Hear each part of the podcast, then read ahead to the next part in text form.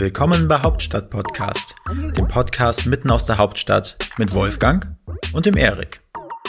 Wir interviewen Unternehmer, Schauspieler, Politiker, Sportler, Stars und Sternchen und wer hätte es gedacht, auch echte Berliner Schnauzen. Ich glaub, ich werd bekloppt. Das muss ich mir jetzt mal geben. Wenn ihr keine Folge von Hauptstadt Podcast verpassen wollt, dann abonniert uns doch einfach auf allen Kanälen und vergesst nicht euren Freunden und eurer Familie davon zu erzählen. Moin Erich. Moin Wolfgang. Bist du heute schon äh, eine Runde um den Block geflitzt?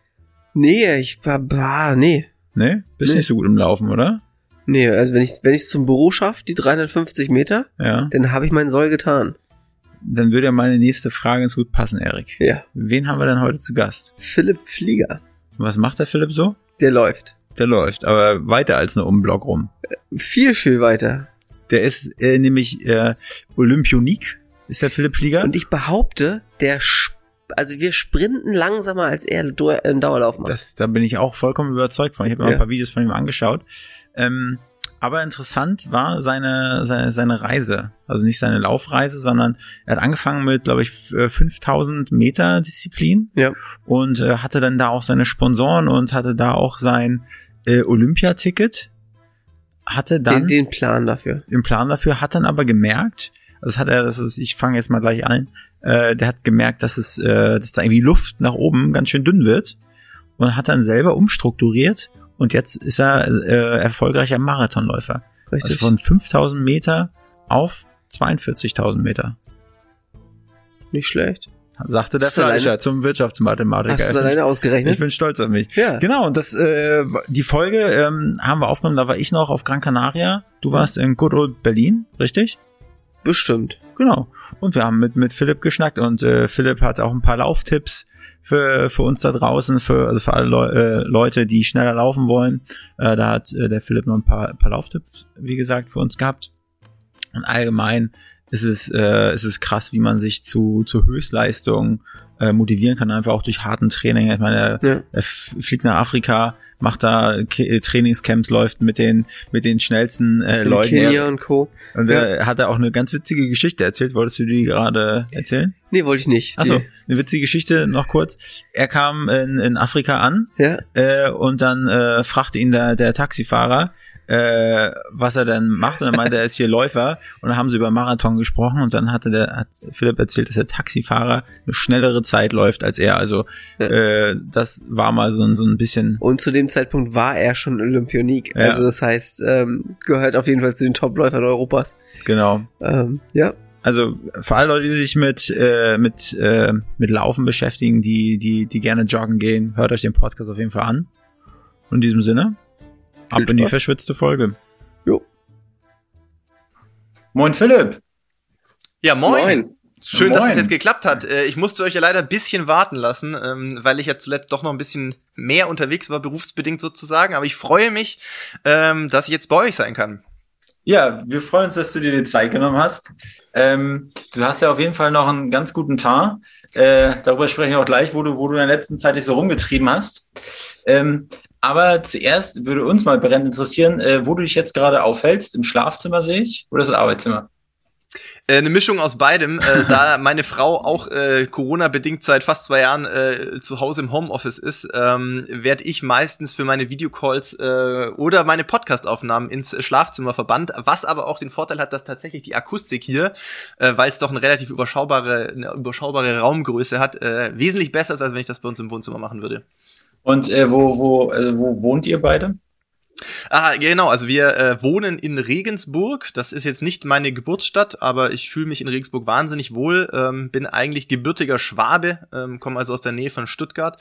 Und dann, wie das halt so ist, nach Abitur, äh, wo man sich dann ein bisschen orientieren muss, äh, wo soll es hingehen fürs Studium? Und äh, bei mir damals auch eine der vielleicht noch maßgeblicheren Entscheidungen, wo soll es hingehen für die weitere sportliche äh, Karriere, ähm, Mhm. ist meine Wahl damals dann auf Regensburg gefallen, weil ich äh, damals äh, dort beides relativ gut noch miteinander verbinden konnte, mein äh, Politikwissenschaftsstudium und äh, meine ja, Anfänge ist falsch, aber sagen wir mal, meine, das Fortführen meiner, meiner läuferischen Ambitionen.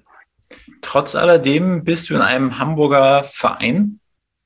Nicht mehr, tatsächlich. Okay. Seit Jahresbeginn äh, bin ich äh, Berliner. Ja? Ähm, und das äh, freut mich tatsächlich sehr, denn ich bin relativ häufig schon in der Vergangenheit in Berlin gewesen äh, für diverse große Straßenlauf-Events, natürlich allen voran irgendwie der Berlin-Marathon, aber auch natürlich der Halbmarathon, äh, war ich auch schon, ich kann gar nicht sagen, wie oft ich schon den Halbmarathon gelaufen bin. Und natürlich auch im Sommer gibt's ein sehr unterschätztes, aber sehr, sehr cooles Laufevent, nämlich immer im letzten, am letzten Juli-Wochenende gibt's die Adidas Runner City Night ähm, am Kudamm. Und das ist Mhm. auch immer äh, sehr, sehr geil, so mit untergehender Sonne und äh, einer Menge Leute da. Hört sich gut an. Wie, wie lange muss man da laufen? Wie viele Kilometer?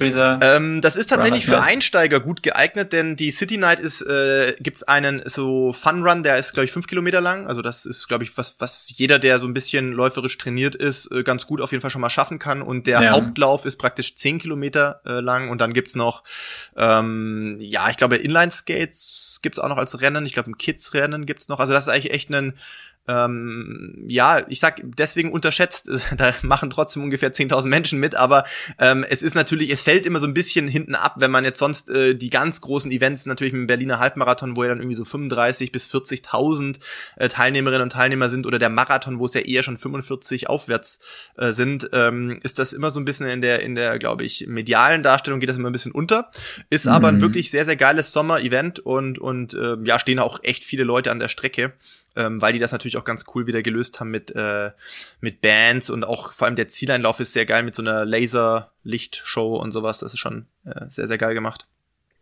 aber, Das klingt ja, gut und dann passt ja auch unsere erste Frage auf jeden Fall sehr gut. Denn äh, wir fragen jeden Gast, was gefällt dir an Berlin und was gefällt dir vielleicht nicht so gut? Ähm, an Berlin gefällt mir, dass äh, die, also ich würde sagen, die Herzlichkeit der Menschen kommt mir bisher zumindest so vor. Vielleicht ist das für jemanden, der dauerhaft in Berlin lebt, anders, aber da ich jetzt primär meistens nicht länger als eine Woche in Berlin bin, meistens halt, wenn es mit einem Rennen oder irgendeinem Termin für einen meiner Partner zu tun hat, ist es echt so, dass ich äh, relativ easy immer mit Leuten in Kontakt komme, Leute kennenlerne, mit denen man auch dann oft längerfristig tatsächlich äh, noch in Kontakt ist. Ähm, und ähm, ich habe immer nicht so das Gefühl, dass die Leute reserviert sind. Es gibt sicherlich andere Gegenden, wo man, glaube ich, schwerer irgendwie ins Gespräch kommt oder äh, irgendwie mit den Leuten in Kontakt. Und was gefällt mir nicht so gut? Ja, gut, das ist natürlich jetzt sehr banal, aber äh, also Verkehr ist für mich ein Worst Case, muss ich sagen. Also immer, wenn ich mit dem Auto mal hingefahren bin, äh, hat immer gefühlt eine halbe bis dreiviertel Stunde gedauert, um vielleicht mal von äh, von Charlottenburg Richtung, ähm, was ist das so, Friedrichshain, glaube ich, in die Mhm. Gegend zu kommen, wo die äh, Adidas Sportspace ist. Das war immer auf der Karte gefühlt, weiß nicht, keine zehn Kilometer, aber mit dem Auto habe ich länger gebraucht wie von hier nach München. Und Hast du dich da Hätte sicher gefühlt in den, in den, in den Friedrichshainer äh, Bezirken? Oder hast du dich äh, so gefühlt, als wenn du dir eine schusssichere Weste anziehen musst? ähm, also ich habe mich jetzt noch nicht unsicher gefühlt, aber vielleicht lag das auch an den Uhrzeiten. Also ich bin da jetzt noch nicht so äh, üblicherweise nicht so viel nachts unterwegs gewesen. Ähm, ja, ein, zwei Mal. Da war es jetzt aber Mhm. äh, meistens in Begleitung von anderen Leuten. Also da kam ich mir jetzt nicht, nicht unsicher vor. Nein, Ähm, nein, Quatsch, würde jetzt aber auch nicht mit, äh, weiß ich nicht, äh, wahrscheinlich mit, mit, äh, weiß ich nicht, Bargeld oder einer Rolex am Handgelenk rumlaufen. Nicht Spaß. Ich weiß nicht. Also ich habe mich jetzt bisher noch nicht unsicher gefühlt. Ja, Erik und ich uns auch noch nicht. Also wir sind auch schon äh, des Öfteren, also in unseren zwölf Jahren in Berlin auch wirklich trunken äh, durch die Sta äh, Straßen gelaufen und ja, man, man fühlt sich trotzdem wie der König da. äh, aber es ist halt Macht der großen Zahlen. Irgendwann macht's mal Bang. Ja, ja, ja. Wir trinken noch nicht, Wolfgang. Wir sind hier im Sportler-Podcast. Ich trinke schon, ich trinke schon. Aber deshalb, deshalb, deshalb sind die Zeiten auch immer so unterirdisch. Okay. Ja, äh, du bist ja nicht bekannt fürs Trinken, das hast du schon gesagt, sondern äh, fürs Laufen. Äh, wie, also ich sag mal so, ich kann mich aus dem Schulsport erinnern, ich habe so Crossläufe, ich habe es immer gehasst wie die Pest, weil ich früher ein bisschen pummelig war und ich habe echt einfach nur gekotzt, auch beim Fußball, denn so Rundenlauf und so ging gar nicht. Warst du da schon immer so, so, so eine Streberbacke, die dann da allen weggelaufen ist und daran Spaß hatte? Leider ja, was soll ich sagen? Es ist, es ist die Wahrheit, aber das liegt auch eher ähm, daran, dass ich äh, eher inselbegabt bin, was meine sportlichen Talente anbelangt. Ähm, ich habe äh, natürlich auch damals mit Fußball angefangen, wie das halt in der Grundschule so ist. Also ganzen Freunde haben natürlich sich im Fußballverein angemeldet. Dementsprechend äh, wollte ich auch Fußball spielen, aber war da echt weitestgehend talentfrei, so dass schon, glaube ich, im ersten Jahr damals der Jugendtrainer meinte, ey, Also lau läuferisch ist okay, ansonsten äh, was so Talent mit Ball anbelangt, ist jetzt eher nicht so prickelnd. Also vielleicht doch eher mal so sich bei einem Leichtathletikverein umschauen und ähm, ja, dann daraufhin ähm, tatsächlich mal bei einem ganz, ganz kleinen Leichtathletikverein angemeldet. Da ging es am Anfang aber auch gar nicht so sehr ums Laufen, sondern ähm, das war, glaube ich, aber auch gut.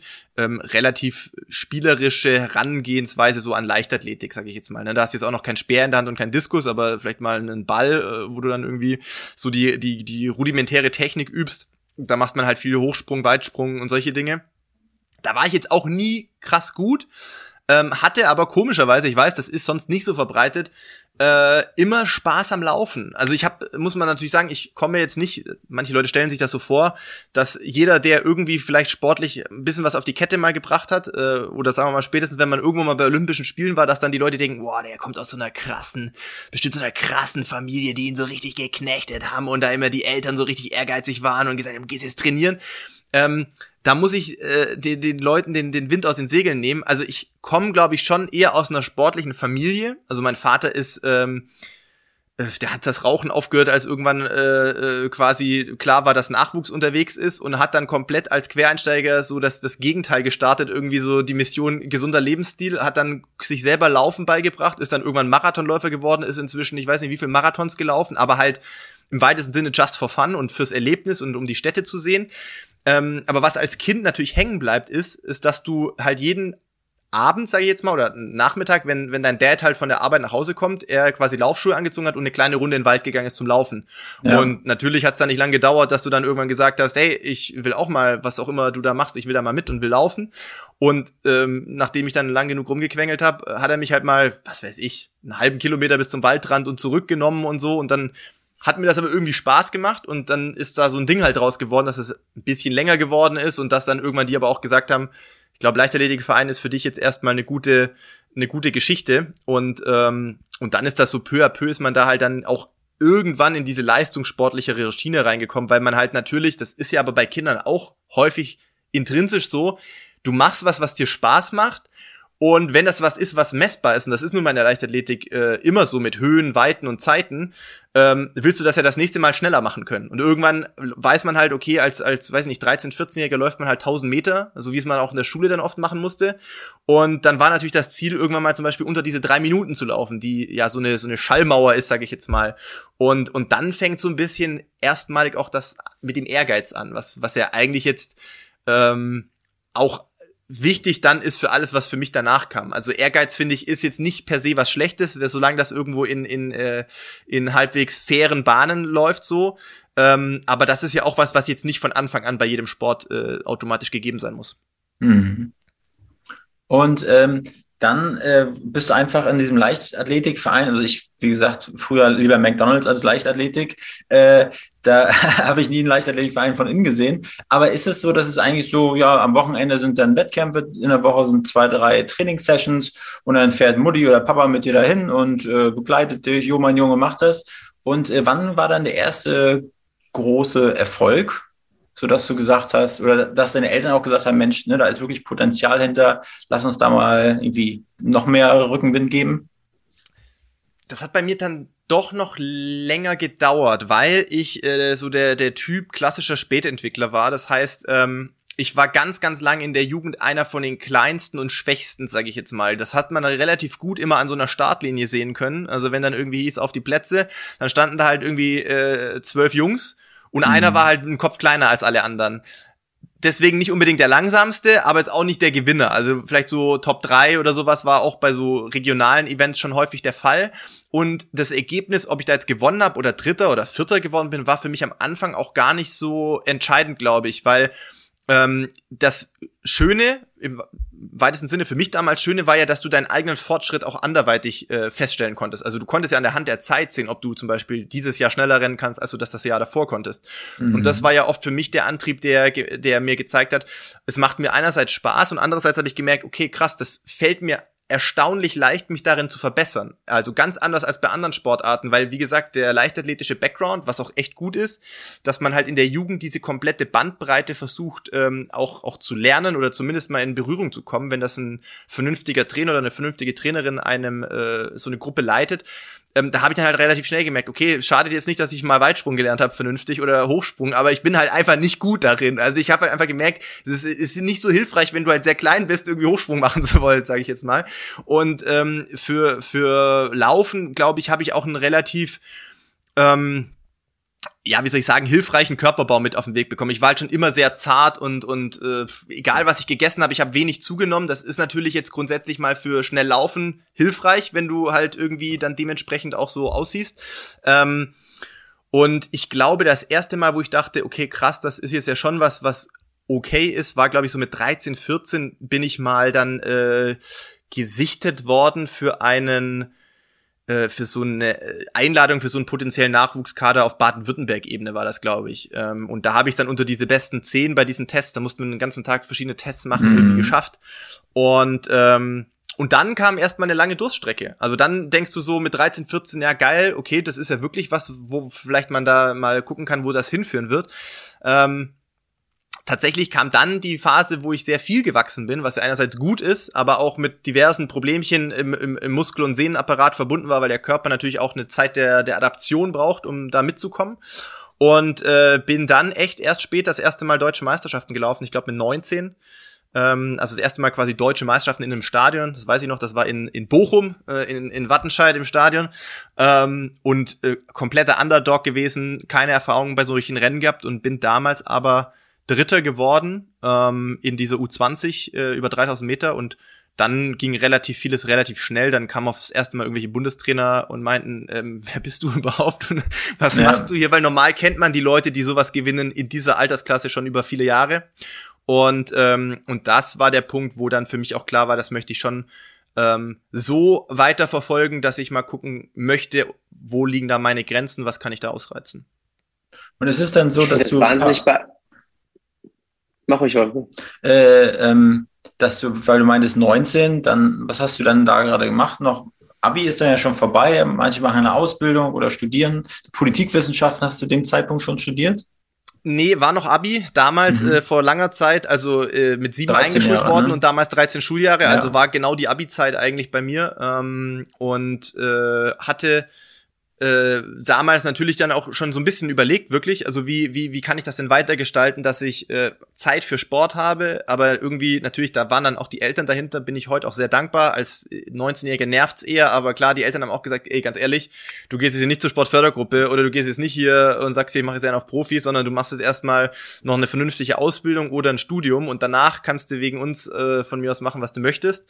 Ähm, das war jetzt nicht das, was man als 19-Jähriger hören möchte, weil zu dem Zeitpunkt spätestens war es so, außer Sport hatte ich nichts anderes mehr, äh, was ich machen wollte. Mein ganzer Freundeskreis damals, muss man fairerweise auch sagen, waren halt die Jungs aus dem, aus dem Verein.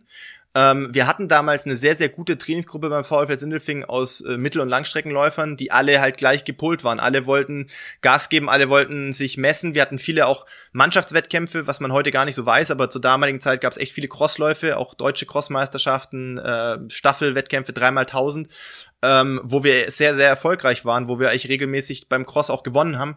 Und äh, wenn du dann halt die ganze Zeit oder einen Großteil deiner, deiner Freizeit mit diesen äh, Jungs häng, äh, abhängst und trainierst und äh, auch gemeinsam in Trainingslager fahrst, war ja irgendwie klar, das willst du halt machen. Das ist der Lifestyle, den du leben ja. willst. Also du wolltest so in diese Profi-Richtung schon, schon abdriften. Und da haben ich meine Eltern damals noch, äh, auch wenn man natürlich mit 18, 19 seine eigene Entscheidung treffen kann, trotzdem sehr vehement dagegen ähm, appelliert, sage ich mal, äh, den Weg der Vernunft zu gehen, was auch sehr smart war, muss man rückwirkend sagen. Ähm, und so kam es eigentlich, dass ich mich äh, dann studientechnisch nach Regensburg entschieden habe, weil es damals ein relativ vielversprechendes ähm, Projekt von seitens des Vereins gab, wo versucht wurde, Rahmenbedingungen zu schaffen, dass einerseits die, die Athletinnen und Athleten ähm, sich aufs Training konzentrieren können. Andererseits aber auch durchaus gewünscht war, dass man eben ein Studium äh, begleitend macht. Ähm, das war dann so, dass man da jetzt gar nicht den großen Check im Monat bekommen hat, sondern einfach gesagt wurde, hey, wir mieten als Verein beispielsweise ein, ein Einfamilienhaus äh, an, wo alle Athleten sehr mietgünstig bis umsonst äh, drin leben können, was so anderthalb Kilometer von der Uni hier entfernt ist, ähm, wo Kooperationen vorhanden waren zu mhm. ähm, Sportärzten, Physiotherapie, Leistungsdiagnostik, also so ein Rahmennetzwerk, was ähm, natürlich helfen sollte, sich sportlich zu verbessern. Und, ähm, und das war eigentlich der ausschlaggebende Punkt, warum ich zum Beispiel dann nicht in Stuttgart oder in Tübingen studiert habe, was eigentlich eher auf der Hand gelegen hätte, sage ich jetzt mal, sondern äh, mich damals nach Regensburg verändert habe, weil ich auch gesagt habe, ich glaube, das ist der richtige Trainer für die damalige Zeit und das richtige Setup, um beides irgendwie noch unter einen Hut bringen zu können. Mhm. Und ich finde es aber wahnsinnig beeindruckend, wenn du sagst, naja, ähm, ist, man ist dann dritter Mal geworden oder vierter oder fünfter, oder, aber man hat sich ja verbessert und hat nur die Zeit im Blick gehabt. Also konnte man das zu dem Zeitpunkt wirklich so sagen, dass man aus so einem Lauf, wo man als Vierter hervorgeht, was ja irgendwie in unserer Welt als damals Basketballer und auch Sportler so der erste Verlierer war, irgendwie mehr oder weniger, äh, finde ich wahnsinnig beeindruckend. Also habt ihr das wirklich so verinnerlichen können? Ähm, es ist schwerer geworden, je mehr ich Zeit in den Sport gesteckt habe. Das muss ich ehrlich sagen. Also zur damaligen Zeit, ich sag jetzt mal so mit 13, 14, 15, ist es ja noch ein Hobby. Also da hast du dann vielleicht vier, fünf Mal die Woche trainiert. Das ist natürlich schon viel Sport, aber ja. ich sag mal, wenn du jemand bist, der halt auf Sport steht, dann war das jetzt nicht so oder war das in den seltensten Tagen so, dass du dich dazu überwinden musstest, sondern meistens war so, du hast dich dreimal die Woche, vielleicht hast du Vereinstraining gehabt und das war ja dann so, Du hast dich nicht nur mit irgendwie deinem Trainer getroffen, damals auch beim VfL Sindelfing. Ähm, Harald Olbrich, äh, viel zu früh gestorben letztes Jahr. Mein, mein oder unser Jugendtrainer damals, der einer, also für uns auch wie eine Vaterfigur war, ähm, ja. der hat äh, der hat mit uns alles gemacht. Der hat natürlich, der war kein hauptamtlicher Trainer, wie man das vielleicht im Fußball kennt. Der hat das alles neben seinem Job her gemacht und ist mit uns in Trainingslager gefahren, ist, wenn einer verletzt war, mit uns zum Arzt gefahren und hat äh, sich da halt sehr rührend auch um uns gekümmert. Insofern war das nie so, dass du das Gefühl hattest in der Phase, äh, oh, ich muss jetzt ins Training gehen, sondern du hast dich mit deinen besten Kumpels getroffen und, äh, und mit dem Coach und hast da ähm, ähm, zusammen natürlich auch hart trainiert, aber irgendwo war das einfach das, was du auch wolltest. Und ich sag mal, je mehr du natürlich dann auch das erste Mal das Gefühl hattest, du opferst was. Das ist natürlich dann irgendwann die Phase. Spätestens mit 18, 19, 20 gehen halt deine, deine, deine Buddies, mit denen du Abi machst oder dann deine Kommilitonen, äh, gehen halt äh, jeden Abend feiern, äh, gehen halt jeden Abend äh, Party machen und äh, das war relativ schnell klar. Nicht, dass man mit 20 so vernünftig ist, dass man das nie gemacht hätte. Ganz im Gegenteil. Ja. Aber man merkt natürlich auch relativ schnell, das bringt dich jetzt nicht weiter. Eins von beidem leidet. Entweder, also entweder äh, gehst du feiern oder du gehst am nächsten Tag frisch trainieren.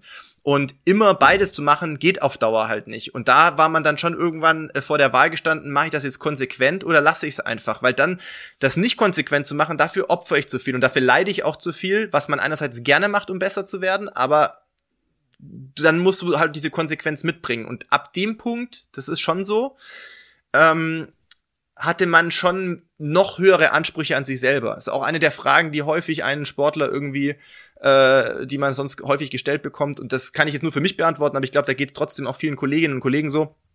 Den größten Druck macht man sich immer selber. Natürlich ist ab einem gewissen Punkt, wenn du dann irgendwie Berlin-Marathon mal rennst, als einer der Top-Deutschen da bist, dann hast du natürlich auch einen Medienmarathon, bevor du überhaupt an diese Startlinie kommst. Und dann hast du tausend Interviews geführt und hast tausend Aufsager gemacht für die ARD-Übertragung und keine Ahnung. Das ist auch manchmal belastend vielleicht.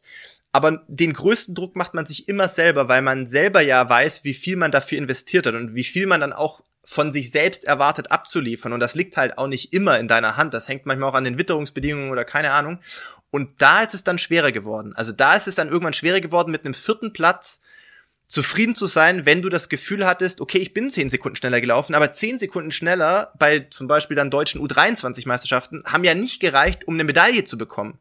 Und das war ja. das erste Mal, dass dann auch ähm, dieses Mental Game so ein bisschen am Bröckeln war. Also das ist durch die, dadurch, dass ich das mit 34, fast 35 jetzt schon sehr lange mache, äh, ist man in so einer Karriere durch viele verschiedene, auch mental durchaus herausfordernde äh, Phasen gegangen, wo, wo es irgendwann auch eine Challenge war, sich diese Leichtigkeit des Seins zu bewahren, die man halt als Kind oder als Jugendlicher äh, hatte, sage ich jetzt mal. Ähm, und das ist schon so der Schlüssel aber zum Erfolg.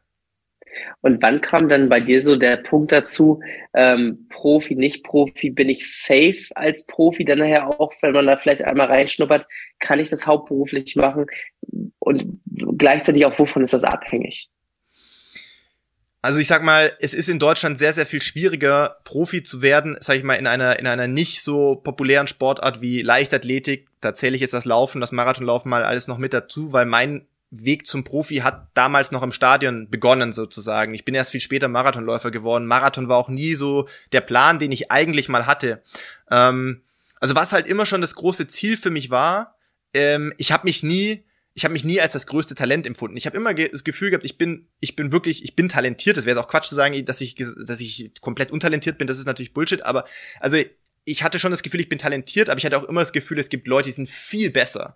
Was mich, glaube ich, über die Jahre eher ausgezeichnet hat, ist meine Resilienz, dass ich nach jedem Rückschlag, nach jeder Verletzung halt nie aufgegeben habe, sondern gesagt habe, okay, dann muss ich halt drei Monate jetzt im Gym sein, drei Monate im, im, im, im, im Schwimmbad sein oder was, um mich zurückzukämpfen in meine alte Form und daran anzuknüpfen. Im, Im Laufe der Zeit, egal in diesen ersten Landeskadern oder in den Bundeskadern, da war ich immer einer von vielen. Und da gab es Leute, die waren entweder weiterentwickelt oder haben zu der Zeit schon mehr trainieren können oder keine Ahnung. Da gab es eine Menge Leute. Und die gibt's heute alle nicht mehr. Also zumindest nicht als Sportler. Und das liegt aus, will ich auch gar nicht bewerten, aus den verschiedensten Gründen, warum es dann für sie irgendwann zu viel war, wo sie dann vielleicht auch gesagt haben, ich will in meinem Leben andere Schwerpunkte setzen, ich will ins Berufsleben starten, ich will den Stress nicht mehr, den mentalen Stress nicht mehr, ich will die Schmerzen nicht mehr. Ähm, ja. Aber Fakt ist, dass sehr viele von denen heute gar nicht mehr dabei sind. Und ähm, ich habe halt irgendwie geschafft, mich durch diese ganzen, durch diesen ganzen Struggle irgendwie ähm, immer wieder durchzukämpfen. Und das größte Ziel, was ich hatte als Sportler für mich, war, und das kann ich an einem Ereignis festmachen, äh, die ersten Olympischen Spiele, die ich bewusst wahrgenommen habe, war 1996 Atlanta.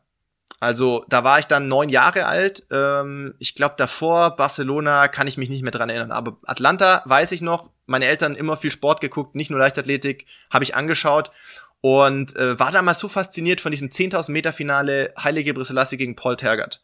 Ich saß gebannt vor dem Fernseher und habe halt äh, danach oder währenddessen wohl scheinbar gesagt, ähm, ja, das will ich auch mal machen. Also so wie man das halt als Kind sagt mhm. mit neun Jahren. Und dann haben halt meine ja. Eltern gesagt, haben halt gelacht und gesagt, alles klar, machst du dann halt, wenn du, wenn du groß bist, ne? Und Fun Fact ist, ab diesem Tag habe ich mir als Kind natürlich in einer, in einer, in einem Höchstmaß von Naivität gesagt, ich will mal zu Olympischen Spielen nicht so cheesy, dass ich jetzt jeden Tag aufgewacht bin. Der erste Gedanke war Olympische Spiele und jeder Gedanke, bevor ich eingeschlafen bin, war Olympische Spiele. Aber es war eine fixe Idee, die mich ab diesem Moment sportlich immer begleitet hat und nie losgelassen hat. Und die mich tatsächlich auch in diesen ersten Phasen des, des Struggles und Verletzungen und keine Ahnung nicht haben aufgeben lassen, weil ich immer gedacht habe, nee, du musst irgendwie noch mal eine Chance bekommen, dass du das vielleicht irgendwann schaffen kannst.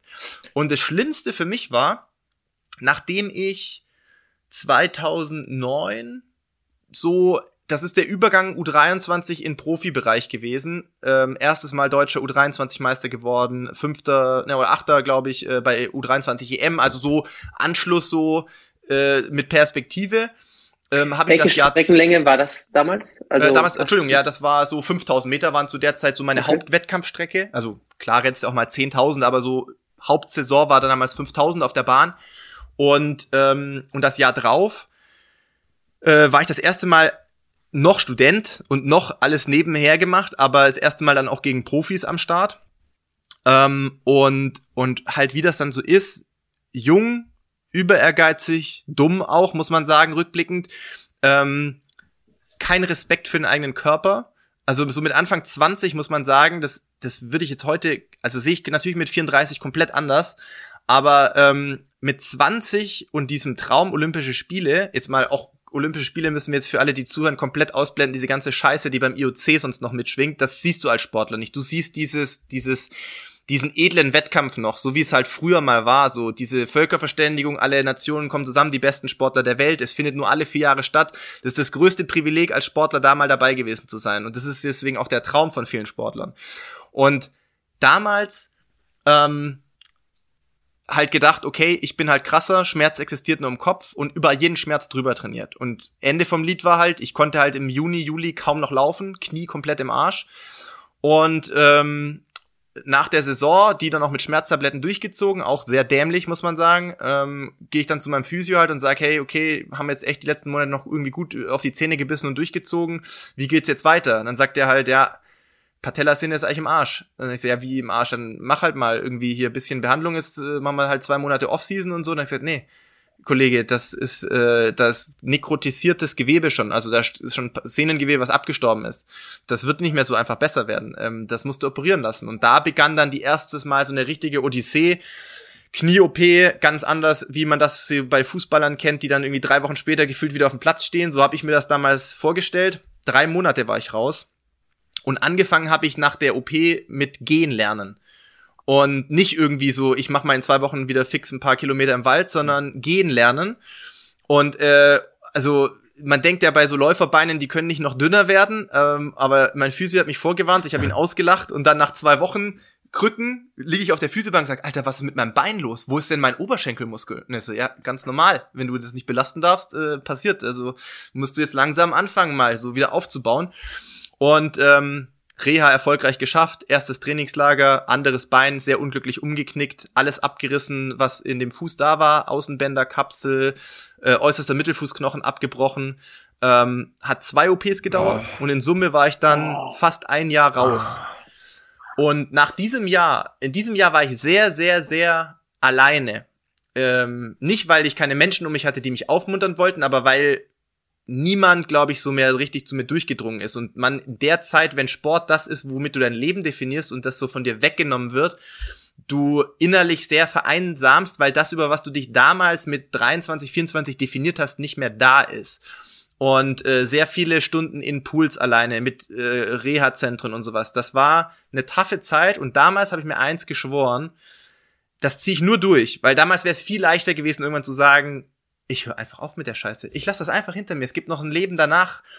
Und das Einzige, was ich mir da geschworen habe, ist, wenn ich durch den Müll hier irgendwie durchkomme und nochmal einen Körper habe, der für Leistungssport halbwegs geeignet ist, dann gibt's keine Kompromisse mehr. Dann will ich diese Chance, die mir dann geschenkt wird, am Schopfe packen und einmal zumindest vier Jahre alles auf diese Karte setzen, weil mir war halt klar, mit 2011 komplett raus. Ich werde 2012 nicht in London bei den Olympischen Spielen stehen. Das war immer so mein Traum, sage ich jetzt mal. Ja. Und das war mir klar, das wird nicht passieren. Und mir war aber auch klar, dadurch, dass Olympische Spiele nur alle vier Jahre sind, so viel mehr Chancen in deinem Leben wirst du vielleicht auch nicht mehr haben, weil du irgendwann halt dann nicht mehr studierst oder halt auch mal ein ernsthaftes Leben nach dem Sport machen musst. Und ähm, hab mich durch die durch die Phase durchgekämpft, bin ein Dreivierteljahr später 5000 Meter Bestzeit gelaufen und habe danach meinen ersten Vertrag äh, bei Adidas unterschrieben, was damals auch den Weg für mich überhaupt geebnet hat, äh, halbwegs vom Sport leben zu können sozusagen, weil ich mich gegen gegen äh, Bundeswehr und gegen äh, Polizei entschieden habe, weil ich ja, also ich hatte ein paar andere Meinungen wie der Verband, sagen wir mal. Das, das wollte ich mir äh, beibehalten, sozusagen, diese, diese eigene Meinung auch vertreten zu können. Und, äh, und ab da war klar, ich setze alles äh, auf eine Karte für vier Jahre äh, bis Rio 2016. Bin da dazwischen dann eben noch von der Bahn auf den Marathon gewechselt, weil ich gemerkt habe, ich schaffe das auf der Bahn nicht. Ich bin nicht schnell genug, muss man dann auch dem, dem, dem der Wahrheit ins Gesicht blicken. Ich habe gemerkt, das schaffe ich talenttechnisch nicht. Ja. Und ähm, habe dann. Aber ganz kurz, was verändert. ist das für ein Wechsel? Also ich meine, von, von 5000 zu sagen, na gut, probieren wir mal 10. ja gut, vielleicht, aber probieren wir mal 42, das ist ja. Also mein Hauptsponsor wäre dann, mein Hauptsponsor wäre dann wahrscheinlich Volkswagen und Mercedes gewesen, weil ich mir, mich immer ins Taxi gesetzt hätte. Nein, also das ähm, tatsächlich gebe ich dir vollkommen recht, der Wechsel ist sehr ungewöhnlich. Ähm, das lag dann einfach mit einer mit einer Einschätzungsfrage äh, zusammen. Ich hatte dann so zwei von diesen vier Jahren habe ich noch auf der Bahn verbracht, also hauptsächlich ja doch 2013, 2014 und ähm, dann, also ich meine, die Normen sind nicht immer gleich. Also ich wusste 2012, was circa gefordert war. Das verändern die Verbände auch immer so ein bisschen. Und, ähm, und 2012 war damals schon richtig hart. Und ich dachte aber damals natürlich noch, okay, die Entwicklung, die geht natürlich immer so weiter. Ne? Dann ist das vielleicht schon greifbar und habe aber dann in den zwei Jahren gemerkt, nur weil du Profi bist, heißt das nicht, dass wenn du 50% mehr trainieren kannst, auch 50% mehr Output kommt. Das ist im Sport halt nicht so linear. Ne? Das ist nicht so einfach zu beschreiben, ich trainiere doppelt so viel und bin doppelt so schnell. Manchmal braucht sowas dann auch oder man bewegt sich auf so eine Art Plateau trainingstechnisch. Und dann habe ich halt auch gemerkt nach zwei Jahren, okay, ich habe jetzt zwei Optionen. Entweder ich setz weiter auf diese Karte, wo ich eigentlich nicht mehr dran glaube, dass ich das schaffen kann oder ich probiere was komplett anderes, wo man zwar auch nicht weiß, was rauskommt, aber ich sehe vielleicht eine Chance, dass ich darin vielleicht besonders gut bin oder so. Ja, und, war, den, ähm, war den Sponsoren das, das egal? Das war damals tatsächlich den Sponsoren egal. Also im Gegenteil, ich habe das, glaube ich, ganz gut rübergebracht, warum ich diesen Wechsel anstrebe, weil ich auch gesagt habe, ich meine, euer Ziel ist auch, dass ich bei Olympischen Spielen bin, genauso wie es mein Ziel ist.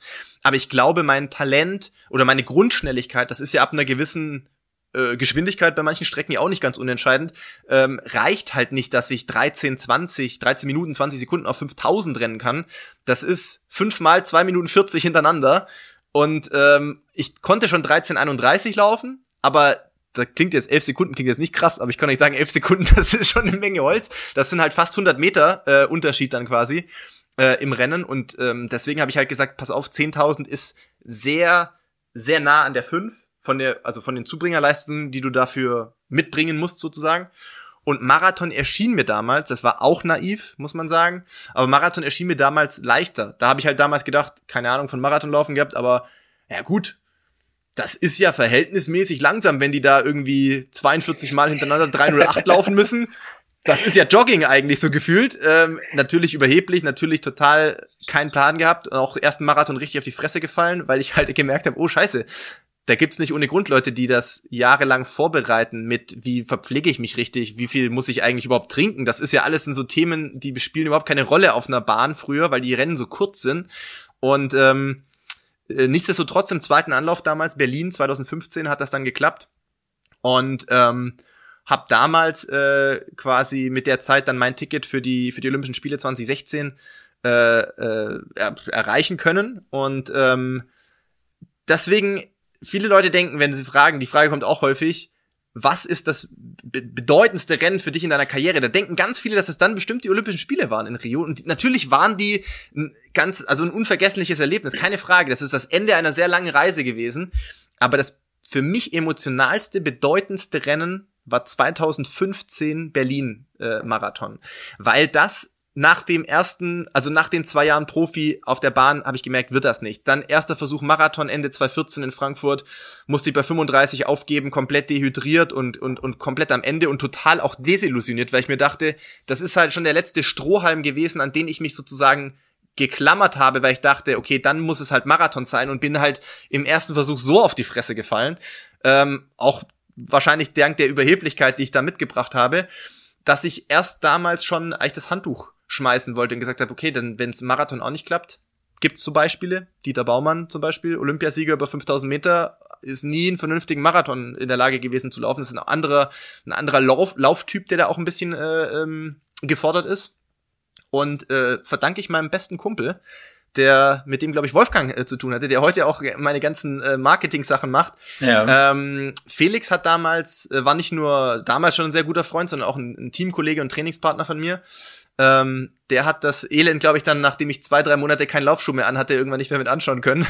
Und kam dann irgendwann vorbei, so zwischen den Jahren, glaube ich, war das so kurz nach Silvester und meinte so, Alter, also in voller Laufmontur, wir gehen jetzt laufen. Und ich so, ja, ich glaube nicht. Also ich glaube, das Thema Laufen ist für mich durch, ehrlich gesagt doch, wir gehen heute laufen, wir gehen morgen laufen und übermorgen fliegen wir nach Portugal ins Trainingslager. Tickets sind schon gebucht. Und ich so, what? Ähm, wieso? Und dann hat er gesagt, weil er das nicht mit anschauen kann, dass ich jetzt äh, das Handtuch werfe. Ich soll das noch einmal probieren. Und ähm, ja, werde ich ihm nie vergessen, denn wie gesagt, ein Jahr später, Berlin-Marathon, dann ähm, die, die Tickets nach, nach Rio gelöst sozusagen. Krass. Du meint, du meintest ja, äh, dass, dass das ähm, Erlebnis, also das Rio-Erlebnis schon ziemlich krass war. Ähm, war das also einfach dein, also ja, halt da zu sein bei Olympischen Spielen. Zum einen, äh, wie, wie, wie viele, äh, wie, wie sagt man denn, Mar Mehrzahl vom Marathon? Marathons? ähm, ähm, Marathons, glaube ich einfach. Marathon. Äh, da, da, läuft man denn ein oder wie, wie, wie ist das bei den Olympischen Ge Spielen? Genau, es ist ein, ein Rennen praktisch. Ja. Ähm, und die, man muss natürlich dazu sagen, es ist, äh, das sage ich jetzt nicht, um mich selber zu verteidigen, weil es, es warm. Es, es, es war, ja, genau, es ist sehr anders. Solche großen Meisterschaften sind ganz, ganz, ganz, ganz, ganz anders wie diesen klassischen Marathon, den wir laufen. Denn die Marathonsaison ist üblicherweise nicht ohne Grund im Frühjahr oder im Herbst, damit das halt halbwegs kühl ist, idealerweise. Mhm. Die großen internationalen Meisterschaften sind immer Juli oder August. Das heißt, selbst wenn in Rio damals Winter war, ist halt der brasilianische Winter so 25 bis 27 Grad und 95 Prozent Luftfeuchtigkeit. Es ist sehr, sehr, sehr, sehr anders, wie so ein Berlin-Marathon normalerweise abläuft. Und ähm, dementsprechend viel äh, Kollateralschäden gab es auch während des Rennens, muss man sagen. Das ist einfach brutal, wenn man sich überlegt, dass da vor allem auch im Vergleich zu anderen Disziplinen, ich will jetzt keine anderen Disziplinen hier bashen, aber die Konkurrenz im Marathon ist einfach am höchsten. Punkt eins. Für Marathonlaufen brauchst du fast nichts und kannst das auf der ganzen Welt fast machen, außer vielleicht in der Sahara und der Antarktis, aber es gibt fast kein Land, was keine Marathonläufer entsendet für internationale Meisterschaften.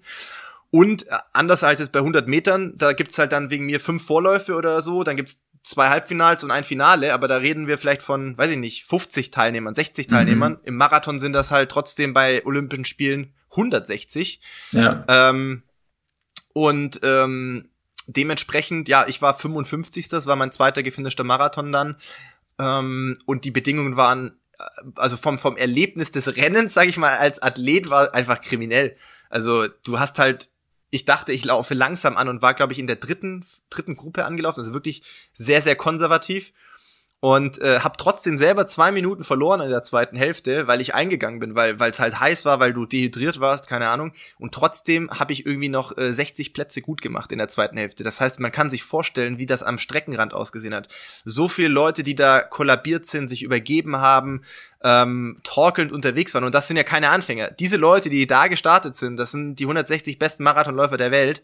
Also sowas habe ich davor noch nie gesehen. Ich war auch während des Rennens echt bisschen schockiert weil man ja weiß, dass die sich auch auf diesen Tag so gut wie möglich vorbereitet haben. Aber diese Kombination aus All-Out-Marathonrennen halt in solchen Bedingungen ist halt einfach äh, fatal zum Teil und, und hat deswegen auch dafür gesorgt, dass halt sehr viele Leute das Rennen gar nicht beenden konnten, weil die halt einfach dann umgekippt sind.